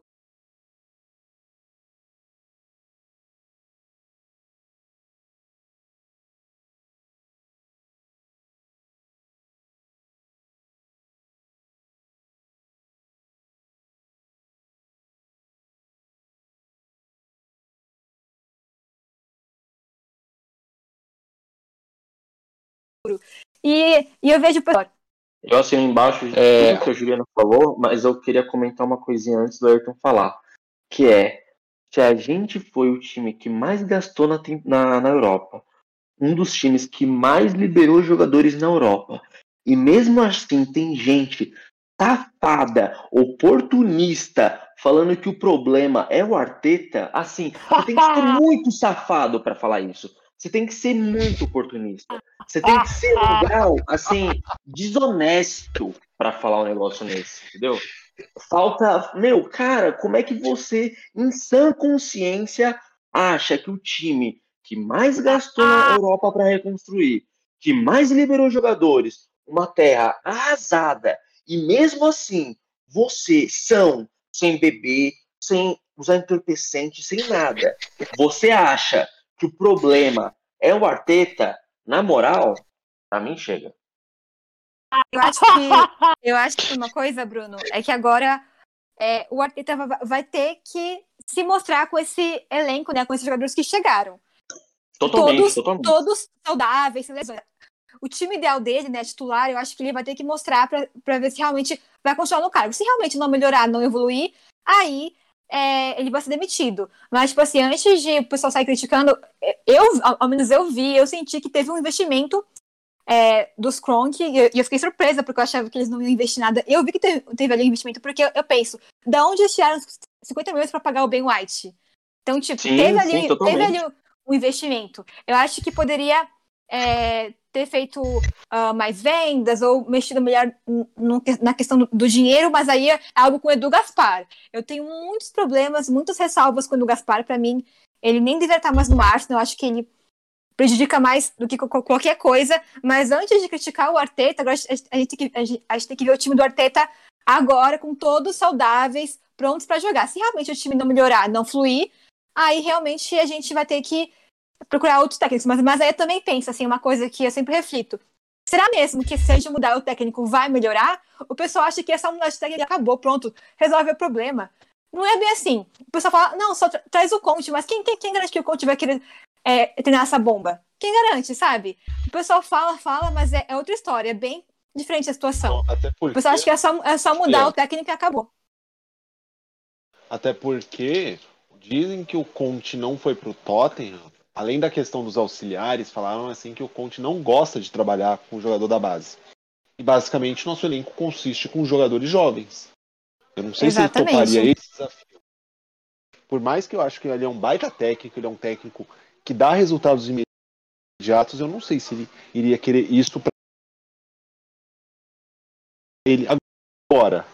É, Ayrton, é, aproveitando o gancho, é, então, você falar das contratações, falaram que vai ser a última temporada do Lacazette, ele confirmou mesmo que não vai renovar, que vai embora mesmo. Você acha que faltou alguma coisa além desses que já chegaram? Nossa, o Lacazette vai embora! Meu Deus, que tristeza. Eu fico tão triste com isso, viu? Nossa, não fez nada durante. Ah, não. Eu, eu... Vai chegar o meu momento de criticar o Lacazette. Vai chegar o meu momento. E aí eu vou soltar tudo que eu, que eu, que eu penso assim em relação a ele. Sabe? É... Só que eu tenho que falar um pouco mais baixo. Porque assim, teve uma coisa que a, que a Juliana falou sobre o Alba. Que eu, por a Juliana ser nova, eu não, eu não interrompi. Mas eu, se fosse qualquer, se fosse Coquinha, se fosse Augusto, se fosse você, uma galera que já tá aqui, eu ia falar, Juliana, fala baixo, pelo amor de Deus. Porque nesse momento, nesse momento, essas pessoas, quando ouvirem você criticando o Santo Alba, o, o onipotente, o onipresente, o onisciente Pierre-Emerick Aubameyang, ninguém, no- geral no grupo, pelo menos no grupo que a gente participa, ia surtar, entendeu? Porque o, o Alba Meyang e digo também, o Lacazette, ele não pode ser criticado, né? Não importa a quantidade de gols que ele tenha perdido em jogos importantes, em deixado a gente na mão nas finais, eles não são criticáveis, né? É, errado é quem Que critica. o- Eu acho que o pessoal fica muito preso no passado. O Alba foi importante, fez o gols, mas hoje, vendo agora, ele não tá agregando nada ao time, sabe? Ele tá sendo um zero à esquerda, na minha opinião. E ainda mais que ele é capitão, gente. Capitão e tá com esse desempenho, com essa com essa postura dentro de campo, pra mim é assim, inacreditável. E eu critico mesmo, tô nem aí, tipo, pelo amor de Deus, gente, o Alba é um dos que mais tem, é um dos que tem o ma- maior salário do Arsenal, acho que é o maior, não sei. E desde que renovou o contrato, tá assim. Uma, uma lesma em campo, sem fazer gol, sabe? Eu achei isso inacreditável. Ele tem uma tatuagem do Emirates no braço, mas parece que não tá nem aí pro time. Ainda por cima é o capitão. E pra mim, quem deveria ser o capitão era o Tiro, né? Nem, nem ele. Então acho que é, é bem isso pra mim. Pra cima deles, é isso, já gostei dela. Tá? Pode convidar sempre, exclui Jesus de, de vir. É isso mesmo, Jesus, estamos falando de você. É, vamos lá, É, rapidinho, falando sobre as contratações. Eu acho que o Ariston foi bem. É, é perfeito o que todo mundo falou. Acho que o Ariston precisa primeiro arrumar a casa para depois pensar no que vai fazer. A gente teve um, um gasto aí de, pelo, vai, fizer fazer as contas totais aí, dá 130, e- quase 135 milhões de euros. É, a gente vende 30, recebe, gasta 160, 170. é, se a gente for pensar só em euros mesmo. Eu acho que a gente pega um zagueiro perfeito, tá? Um zagueiro muito bom, bem light. Gosto do Odegar, gosto do, do, do, do pensamento que ele pode trazer pra gente. É, o Lokonga se mostrou muito bom no, no pouco que ele se mostrou. Ainda acho cedo, acho cedo é, elogiar tanto. Me lembra um pouco o, o Guendouzi, uh, como o, o Coquinha falou semana passada. É, gosto do Ramsdale, acho que ele é o titular dos nossos próximos, sei lá, 5, 10 anos. Facilmente, assim. É um bom goleiro. E eu amo, eu não gosto, eu amo o Takehiro Tomiyasu. Eu amo, eu amo de paixão o que o japonês joga, tá? Eu, eu, como apreciador do poderosíssimo campeonato italiano, do dificílimo campeonato italiano, né? Jogador da, do Bolonha, jogador de um time de um time de meio de tabela ali, mas que sempre demonstrou bastante qualidade. O Tomiyasu é bom jogador. É, inclusive, uma coisa que eu achei muito legal, muito legal, no vídeo de apresentação no Twitter, ele, no, ele destruindo o, o, o atenção ali, tá? Atenção ali, o Cristiano Ronaldo, as Ronaldetes, né, naquele momento ficariam, né, nesse momento estão envoroçadas, chorando é, lágrimas de, de, tristeza, porque sim, Tomiyasu vem e será titular desse time. É... Oi. Tá? Ah, como é que é? O Legend do United. Isso, o Legend do United, né? Porque não, é, o pessoal teve gente aqui que fala que torce pro Arsenal e mandou que e mandou que irei torcer para o Arsenal, irei torcer para Cristiano Ronaldo em 36 partidas, em duas eu quero que ele se foda. Ai, irmão. Quero que você se foda, cara. Pelo amor de Deus, mano. Tá, tá tirando com a minha cara. Não é possível, mano.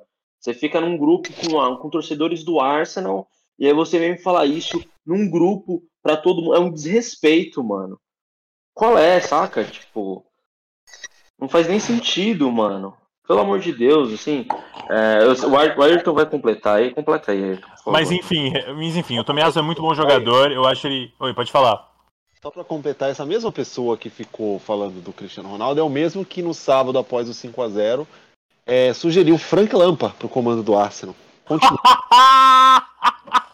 Não, eu preciso. Daqui a pouco a gente, a gente faz um momento resenha aqui para ficar tudo tranquilo. É, eu gosto do Tomiaso sim, eu acho ele um bom jogador. Eu acho engraçado como os times de Londres é, mudaram os alvos no, no, decorrer da temporada, né, do decorrer da janela de transferência. O Tottenham queria o Tomiaso, é, chegou a fazer proposta, chegou em 12, 13, 15, não aceitou e decidiu pagar 30 no Emerson, que era o alvo do Arsenal no começo da, no começo da janela. Eu acho que para a necessidade que o Arsenal tem hoje, que é um pouco mais defensiva, visto que o Tierney é um jogador muito mais ofensivo, eu acho que ele é um jogador que ajuda a gente mais uh, olhando para frente do que o Emerson. Acho que o Emerson ajudaria a gente hoje, mas é aquilo, né? Não tem como ele, o Emerson, querer vir jogar num, num, numa terra arrasada, como o Coquinha falou. É, acho que a gente se deu bem sim na, na, nas nossas contratações. Acho que a gente tem um, um, um bom potencial para o futuro. O problema é que a, a, torcida do Arsenal é mimada, né? A torcida do Arsenal não espera o futuro. A torcida do Arsenal quer que preparar o miojo e depois de 15 segundos está pronto. É, não tem como. E eu acho que a gente precisa ter um pouco de calma, entendeu? É, complicado vai ser, complicado. Eu gosto do Tomiaso, acho que ele vai ser titular no, no decorrer da temporada. É, uma, uma previsão meio louca aqui, tá? Vou fazer uma previsão meio louca aqui. No North London Derby ele será titular com Arteta no comando, tá? Essa é a minha aposta. Ele será titular com Arteta no comando ainda. É... E a gente vai ter ele aí, vai, vai estar muito bem. Porque ele é um dos bons jogadores do, do futebol do futebol japonês, do futebol asiático. E é principalmente o principal o principal nome do Cagliari é, defensivo na última temporada era ele. O Cagliari que é um time totalmente perdido defensivamente. É, Cagliari não, desculpa, o Bolonha. É, o Bolonha. O Bolonha é um time, um time meio perdido defensivamente é, e ele destoava do, do problema defensivo que o, que o Bolonha possuía. E eu gosto da ideia assim de ter trazido ele. Acho que a gente se deu bem, é um valor de mercado menor do que. A gente pagou menos do que o valor de mercado dele. O valor de mercado dele pode subir, ele vale tipo, sei lá, 20, 25 milhões aí, segundo o Transfer Market é 20. Eu acho que pagar 15 nele é um, uma compra, uma barganha. Eu acho que a gente, o que a gente erra trazendo o Ramsdale no preço que foi, tá? Não acho que tenha sido errado ter trazido o Ramsdale, mas sim o preço que foi, eu acho que a gente acerta muito em ter trazido o Tomiaso. Que joga no poderoso campeonato, no poderoso campeonato da Série A, que terá um novo campeão depois de 20 anos, tá? Já estou avisando para vocês. Não será Roma e certamente não será com o Temi Abraham. E aí, só para fechar esse ponto do Temi Abraham, porque é, é, uma loucura a gente ficar falando de Temi Abraham também. Sabe? Ao mesmo tempo que é, a, a, o Aubameyang não é o cara que vai é, comandar o ataque, o cara ideal né, que, que deveria comandar o ataque do Arsenal, certamente também não é Temi Abraham, pelo amor de Deus. É um cara que não conseguiu nem se sustentar dentro de um time com Werner, às vezes é, pegava banco do Giroud, assim, não, não funciona pra gente nem na época que o Giroud não era mais pra gente. Assim, o Abraham não, não é esse jogador. O Abraham pode fazer sucesso na Itália? Pode fazer sucesso na Itália, pode meter lá seus 20 golzinhos. Da mesma forma que ele meteu seus 20 golzinhos na época de Derby County. Mas certamente não é o jogador pro Arsenal, não é jogador para nem se especular no Arsenal, entendeu? É jogador de outro, outro nível, outro tipo de time, e novamente, vai para Roma, vai jogar lá, mas não vai ser campeão, não vai ser artilheiro, não vai ser nada disso. Só vai ser um bom ali para um time que vai talvez se classificar para a Champions League. Ô, ô, ô Jailton, Jailton, você tá com, tá com internet aí, né? Sim. Tá com, tá com internet aí, tá? Você pode, por gentileza, só, só pegar ali, ó. É, ver, ver a posição do, da, da, da Roma no, no, campeonato italiano, por favor? Só pra, só pra eu tirar, falar uma coisa aqui. A posição da Roma. De é, responder a pergunta sua da posição da Roma, só é, responder a pergunta do nosso querido ouvinte Danilo Borac, perguntando para vocês: vocês estão decepcionados com essa janela? Não, geral? decepção não. Eu, eu, eu, eu, vou começar, né? É, decepcionando não, não estou decepcionado, eu gostei do que o Arsenal fez. É, acho que é uma janela boa. Só para só pra acabar com o Temi Abraham, para deixar o Coquinho um pouco puto. Temi Abraham leva a Roma ao título italiano, levará a Roma ao título italiano. Roma é, neste momento, terceira colocada do campeonato italiano, invicta, invicta, depois de ter feito quatro, é, 4 a 0 no último jogo, com direito a um gol, um gol, um lindo gol do craque, tá? O homem tem um gol e duas assistências em duas partidas, tá? Já fez mais do que Lacazette e Aubameyang fizeram na Premier League juntos nessa temporada. Digo mais, iremos nos arrepender bravamente de não termos o Temizinho como titular do Arsenal na, na temporada. É isso. Ó, Jailton, eu é, vou falar até no num tom um pouquinho mais baixo, porque é muito triste a gente ter uma pessoa no podcast que é, se coloca como uma pessoa que entende do campeonato italiano, que né, fala que assistiu o jogo e tudo mais, e nem pontua, por exemplo, que os quatro gols da Roma foi em cima do Salernitana. Né? Então, assim, é como eu falar, não, o Aubameyang vai ser o artilheiro da Premier League porque ele fez um hat-trick no West Bromwich não faz sentido, né? Acho que é, é uma coisa que não conversa. Eu, eu prefiro até mudar de assunto, porque esse assunto ele acho que não cabe aqui no podcast. Aí só complementa só se o que você achou, se a nossa janela no geral foi boa, se ela foi regular, se ela foi ruim, se ela foi ótima. Quer falar um pouquinho antes, Ju? Fala um pouquinho para nós aí. Não, como eu tinha, eu tinha falado, eu achei a janela boa, mas com faltando aquele algo, aquele algo a mais. Eu estava esperançosa que havia um volante nesse último dia, né, no deadline day, estava esperançosa, mas não veio. E também queria um, um atacante, né, porque não dá mais para confiar só no Alba e o Laca vai sair. Mas assim, para mim foi uma janela boa, mas ainda realmente faltou algo mais, né? Faltou nome assim de peso para impactar também. Mas sendo bem sinceros e realistas, né, é muito difícil nome assim, de peso que vir pro Arsenal de hoje, né? Então. Eu tô com a Ju nessa, acho que é bem isso. É janela boa, mas não dá para ser uma janela boa também enquanto o Aubameyang é o titular e Lacazette reserva. E não tem nenhuma contratação nesse sentido. Então, é uma janela boa, É uma janela que, para um time como o Arsenal, é o que se espera, mas falta, né? Óbvio que falta. A gente está falando de um clube que vai brigar por Europa League, tem que ser um clube que briga por título. Tem como brigar por título hoje em questão de grana? Obviamente não. Então é isso. É uma janela boa. Ponto. Parágrafo. Só lembrando que, assim, a Arsenal poderia ter um nome de peso e um centroavante é, de peso com a camisa 9 do Arsenal como titular.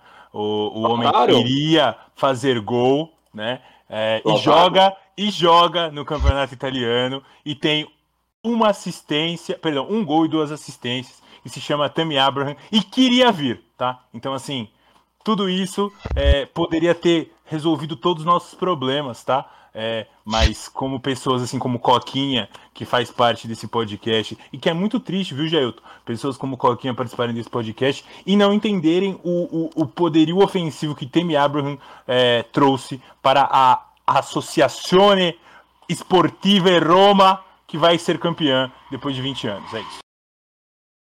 Espero que seja campeã da Conference, né? E não, não deixe aquele certo time ganhar. Ou o Feyenoord ganhar por conta do Nelson.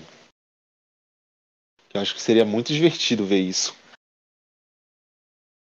Mas você, Ayrton, disse que o, que o Abraham seria o cara que você contrataria. É até uma coisa que eu vou perguntar para cada um de vocês. É, desses nomes ao Arsenal, qual vocês trariam? Seria um jogador contratariam? É, eu amo o Abraham, né? Eu amo o Abraham, achei um bom jogador. É, tá mostrando futebol de muita qualidade no, no poderosíssimo campeonato italiano, num time muito forte como a Roma, que tem um bom treinador e que teria Granit Xhaka se não fosse mão de vaca, né? E se com Xhaka seria campeão invicto, né? Eu poderia dizer aqui já. Mas é, o, homem, o nome que eu colocaria hoje é que eu acho uma coisa muito engraçada, que isso me deixa um pouco puto no, no, no, no Arteta. É que o Arteta no passado ele quase teve um filho na, na, na, na mercado de transferências, porque o Arsenal no último dia não conseguiu trazer o Hossein Awar. E aí o Awar vem com um preço muito mais barato, uma chance de, ser de ter sido trazido, e ele fala: não, não, agora eu não preciso mais de você. No momento que nós mais precisávamos de um jogador como o Awar, e eu digo mais, daria para o Awar jogar nesse time. Daria, daria. Mesmo que Smith Rowe e o Odegaard estivessem evoluindo, dá. Não dá pra enquetear jogar. Não dá pro Eunene jogar 90 minutos. Mas o Awar dá. É isso. Eu acho que esse é o cara que eu traria. Só lembrar uma vez a sua famosa comparação. Ah, que perguntaram, dá pra Alba e Laca jogar juntos? Aí você falou que não podia jogar Jorge Preá e um outro maluco juntos. é difícil, difícil é jogar, é difícil é, é jogar cara ruim, pô. O Lacazette e o Alba são bons, dá pra jogar os dois. O problema é que eles são preguiçosos, pô. Não tem como, não tem como, não tem como. Se for naquela época eles estavam afim, naquela época lá que eles estavam com vontade, né? Aí era uma coisa. Hoje em dia, pô, um tá querendo, um tá pensando em como vai ser a vida dele quando ele fechar com o Atlético de Madrid. Que eu já disse isso, já previ antes, o Coquinha me marcou essa semana. Digo mais, Matheus Cunha terá uma temporada mais ou menos no Atlético de Madrid. O Atlético de Madrid trará Alexandre Lacazette ao fim da próxima, ao fim da, do da temporada lá no, na, na janela de transferência da próxima temporada. E o Alba tá pensando Júlio, sei no que, em tudo menos no Arsenal. Bom, eu só vou fazer um comentário antes, né? Que o Ayrton novamente se equivocando de uma forma terrível, né? Porque qual a chance do Atlético de Madrid querer pagar um salário de, sei lá, 100 mil libras pro Lacazette, enquanto ele acabou de fechar o empréstimo com o Griezmann, contratou Matheus Cunha, tem o Luiz Soares. Qual a chance? Obviamente nenhuma. Mas respondendo a sua pergunta, Jailton, é, eu acho que o erro nessa posição de centroavante é, do Arsenal, ele não ocorreu agora, mas ele ocorreu ali entre é, abril, começo de maio, que foi o momento em que Alexander Isaac é, renova o contrato junto com a Real Sociedade.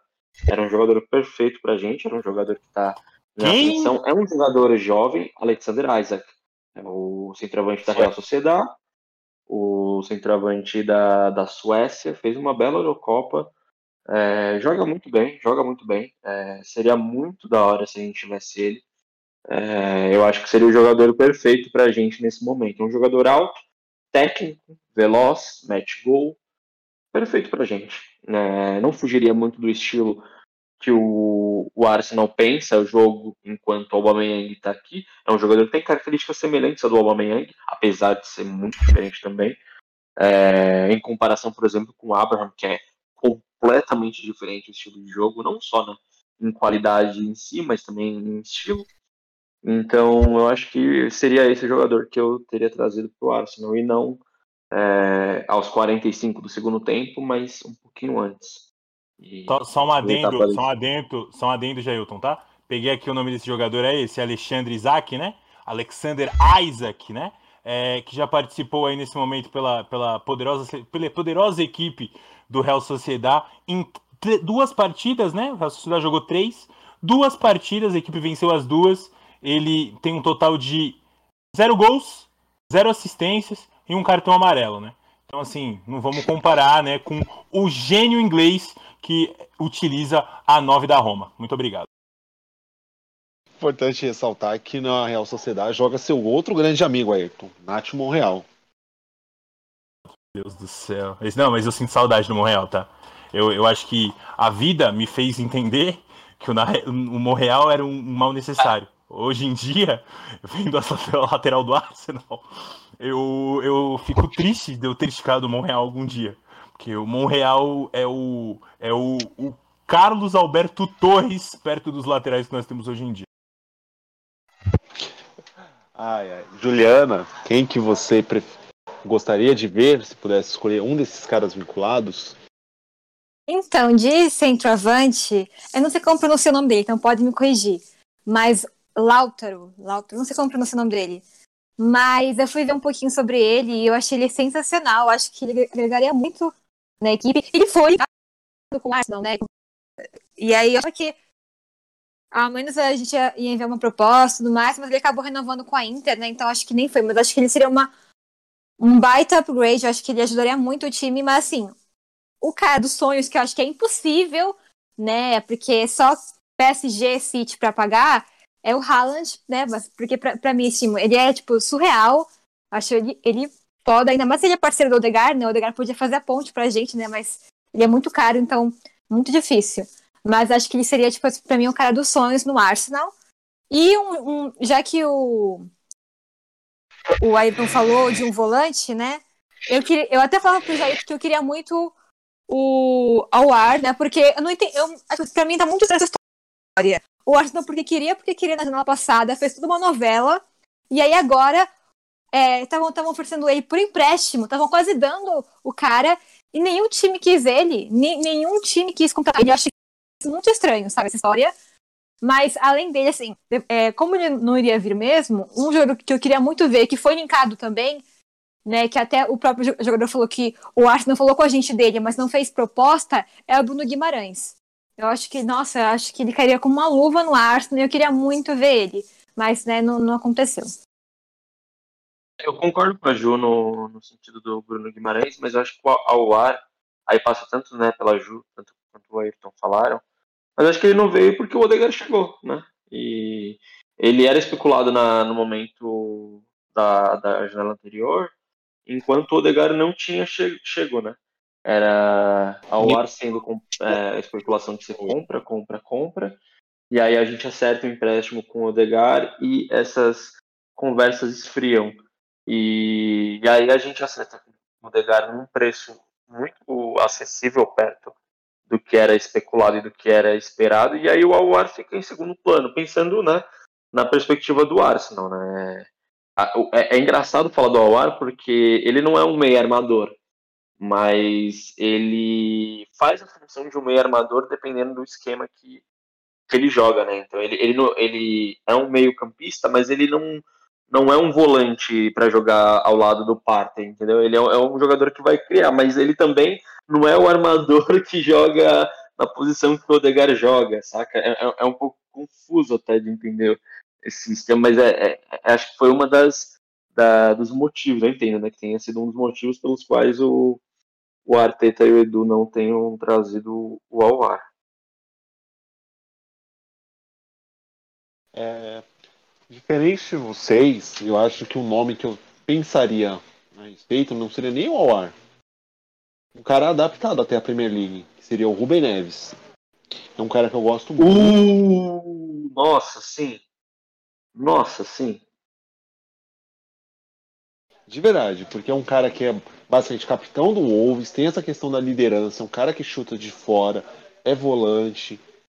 Por mais que, assim, o Lautaro teria um impacto perto do que o Alexis teve, se viesse. E aí eu acho que ele só não saiu da Inter pela questão que o, que o Chelsea foi com tudo no Lukaku.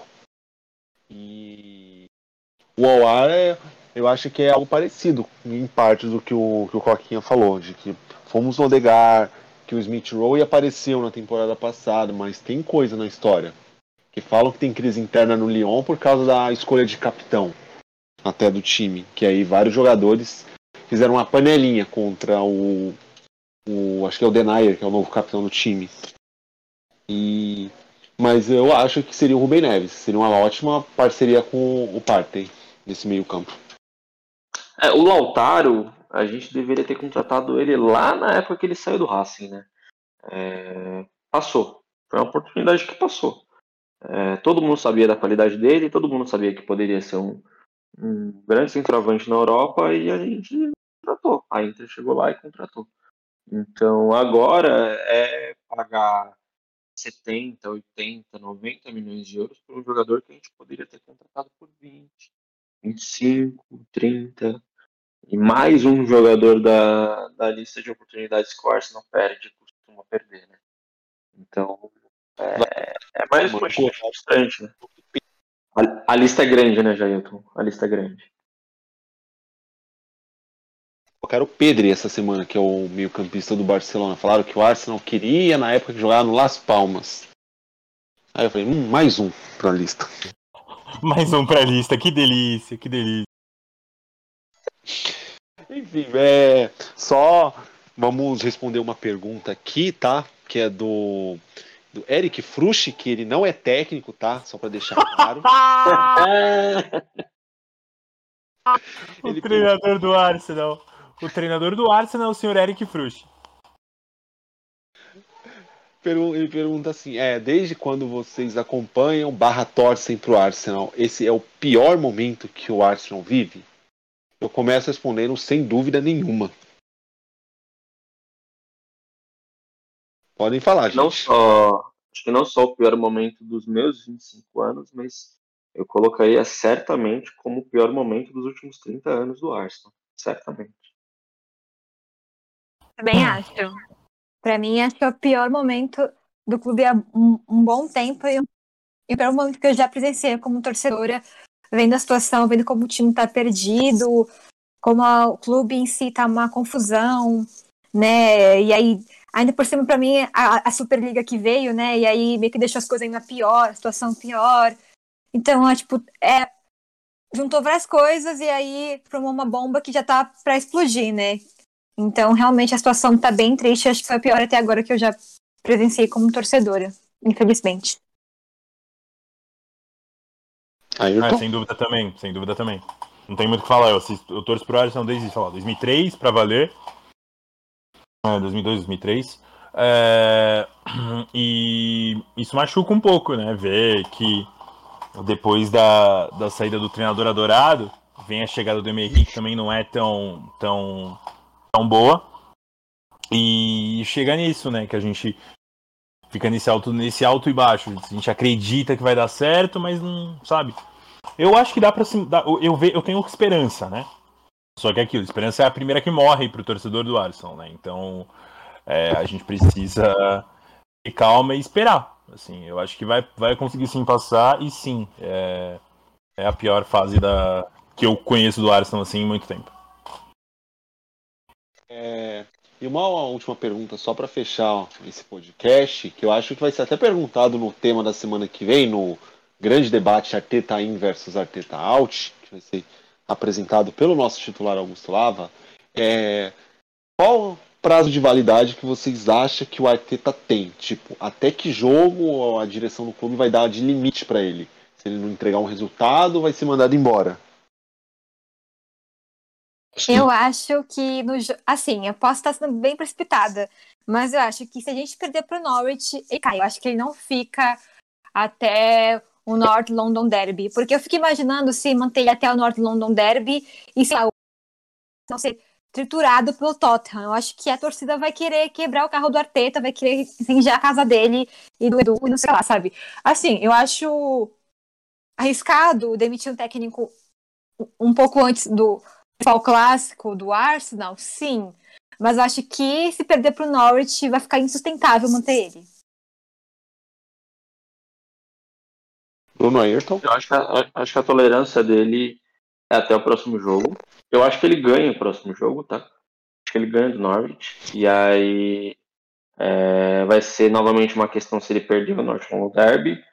É, e a gente vai estar aqui discutindo de novo se o Arteta é o técnico pro resto da temporada depois de ganhar o North London Derby ou se ele não, não tem mais função depois de perder para é, Chelsea City Tottenham. Então, eu acho que passa pelo jogo do Norwich, eu acho que ele ganha do Norwich, e mesmo que ele perca o North London Derby, ele também continua. Agora, se ele perder do Norwich, acabou. Eu acho que o, eu acho que ele vai ter sempre um jogo. É, é sempre quando você tem uma vidinha no joguinho que você gosta, assim, que você tá perto de morrer e você consegue passar de fase, mas você não acha uma vida para poder se aumentar. Eu acho que ele só vai ter sobrevida, pra mim, ele só tem sobrevida se ele ganhar o Lord London Derby. Então assim, vai pegar o vai pegar o Norwich, tem que ganhar do Norwich. Vai pegar um Burnley, tem que ganhar do Burnley. Vai pegar o Wimbledon na, na Copa da Liga, tem que ganhar do Wimbledon. Vai pegar o Tottenham, aí se ganha do Tottenham, aí se ganha do Tottenham, ele tem mais pelo menos um, um dois meses de boa, assim, tranquilo. Porque depois a gente não tem jogos tão complicados. A gente tem jogos é, difíceis, mas não jogos impossíveis. Eu acho que pelo menos até o jogo contra o Liverpool em novembro, em novembro dá pra gente sobreviver com ele. Sim, no próximo clássico, podemos dizer assim, depois do North London Derby, em 20 de novembro contra o Liverpool. Aí até Então, lá e vamos aí- pegar. Esses É, e, eu, e, e eu acho que como tem a parada da a parada da, da data FIFA também depois do, do jogo contra o Brighton, isso vai poder ajudar ele, entendeu? Então assim, eu, eu acho que ele precisa. Eu, uma coisa que a gente esqueceu de falar até que o Coquinha ficou puto com o Maitland Niles foi que o lance do Maitland Niles não ter saído foi porque o Arteta conversou com o Maitland Niles. Então eu não duvido ter Maitland Niles aí jogando contra um Burnley da vida, tá? Pra poder salvar a nossa, a nossa situação aí se, sei lá, o Tomiyasu não, não tiver ainda adaptado. É, eu acho que. É ridículo, né? É inaceitável isso. É. Sim, isso, isso me lembra Ah. muito. Isso me lembra muito um jogador da NBA, o Eric Bledsoe, que tava no Phoenix Suns. Phoenix Suns uma bagunça, né? Não é mais o. Era uma bagunça naquela época. Ele simplesmente posta, eu quero sair daqui, no Twitter. Eu quero ir embora daqui. E aí depois chega e pergunta pra ele o que, que foi. Não, não, não, eu tava no cabeleireiro. é, eu tava falando sobre o corte de cabelo. Tava demorando muito, entendeu? É, e assim, são situações meio loucas. São jogadores meio fora de si, sabe? Não tem, é, não tem muito, muito sentido. Mas eu, resumindo, eu acho que é uma vitória. É tipo assim, venceu Norwich, venceu Burnley, venceu Wimbledon, e aí jogar com tudo no contra o Tottenham. E mesmo se ganhar todos esses três jogos e perder para o Tottenham, sei lá, por 3 a 0 ele na segunda-feira não é mais técnico do Arsenal. Eu vou meio que na geral de vocês, que eu acho que passa muito pelo North London Derby. Por mais que ele vença o Norwich, vença o Burley, se der merda no Derby, eu acho que ele, ele cai talvez depois da próxima parada FIFA, que eles vão esperar, aí na, pa- na pausa a FIFA demite, aí dão duas semanas para um tá chegando. Acho que o London Derby vai ser meio que ou vai ou racha com o Arteta. Sim, Não, bem isso mesmo, bem isso mesmo. É, só antes de encerrar, vocês ainda querem falar algum assunto é, referente ao grupo, coisa do tipo? Você quer falar, Coquinha? Se você quiser falar, eu deixo você falar primeiro. Sobre o que? Eu, eu, eu não entendi muito Sobre bem. o grupo, sobre o grupo, se você tem alguma mensagem para mandar pro grupo, algum assunto para falar pro grupo, alguma mensagem para poder falar pro pessoal de semana que vem, entendeu? Como que a gente vai fazer? Olha, eu acho que eu já deixei um recado muito, muito bem dado no meio, mas eu vou reforçar aqui, né? Que é, se a gente é o clube que mais gasta na Europa, um clube que tem um índice de venda tão grande de jogadores como a gente teve, de liberação, né? De, de liberar jogadores.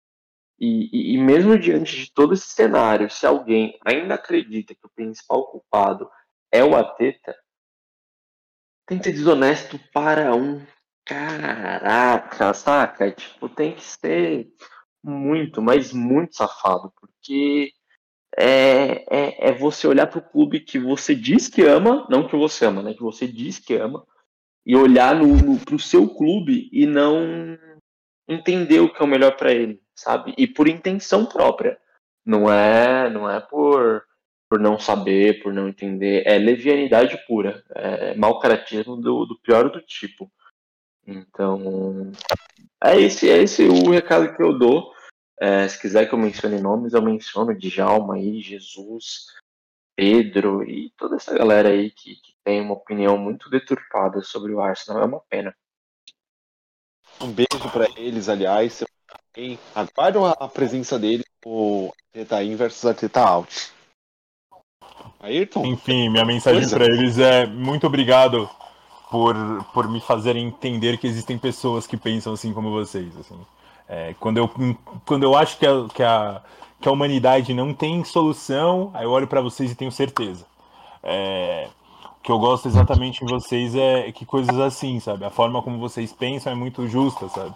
É, é incrível como vocês, uh, quando o Arsenal tomam dois, três gols, aparecem e xingam e reclamam e falam. E além desses três aí, eu cito o nome do, do senhor fake news, né? Do, do senhor Alexandre, Uh! Ale, do senhor Alexandre, né? Que é outro também, né? O, o senhor fake news, o senhor que está agora utilizando o Twitter, né? O Twitter para, para poder disseminar suas notícias de forma rápida e, e, e, habilidosa, né? Sendo que, por exemplo, ele ficou bravo porque eu simplesmente atualizei a informação dele que nós vencemos o North London Derby uh, no Sub-23. Ele falou assim, ah, você tá fiscalizando? Não, pô, eu só fui te falar quem fez os gols, né? É, para poder você ficar ciente.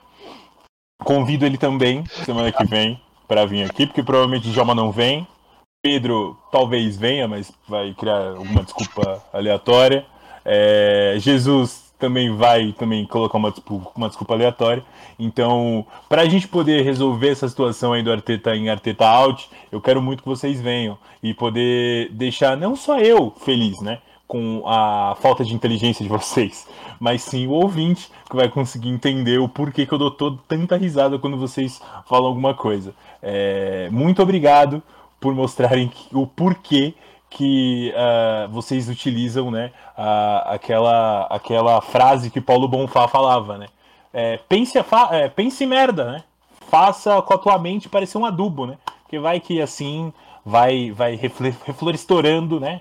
Reflorest... Não, esquece, vocês entenderam, gaguejei aqui com o que vocês falam. Então, é isso. É... Espero que vocês apareçam semana que vem para a gente poder conversar sobre o que, que vocês entendem de futebol, se é que vocês entendem alguma coisa de futebol, com o que eu, é, os, o, como é que é, os entendidos do Twitter, os entendidos do grupo, né, que vocês me, me chamam e chamam também o, o, o Coquinha, é, saibam de futebol. Então, não é um, não é um, um pedido, sim um desafio para a gente poder conversar aí por uma, duas horas para ver o, o nível de vocês de futebol. Só isso.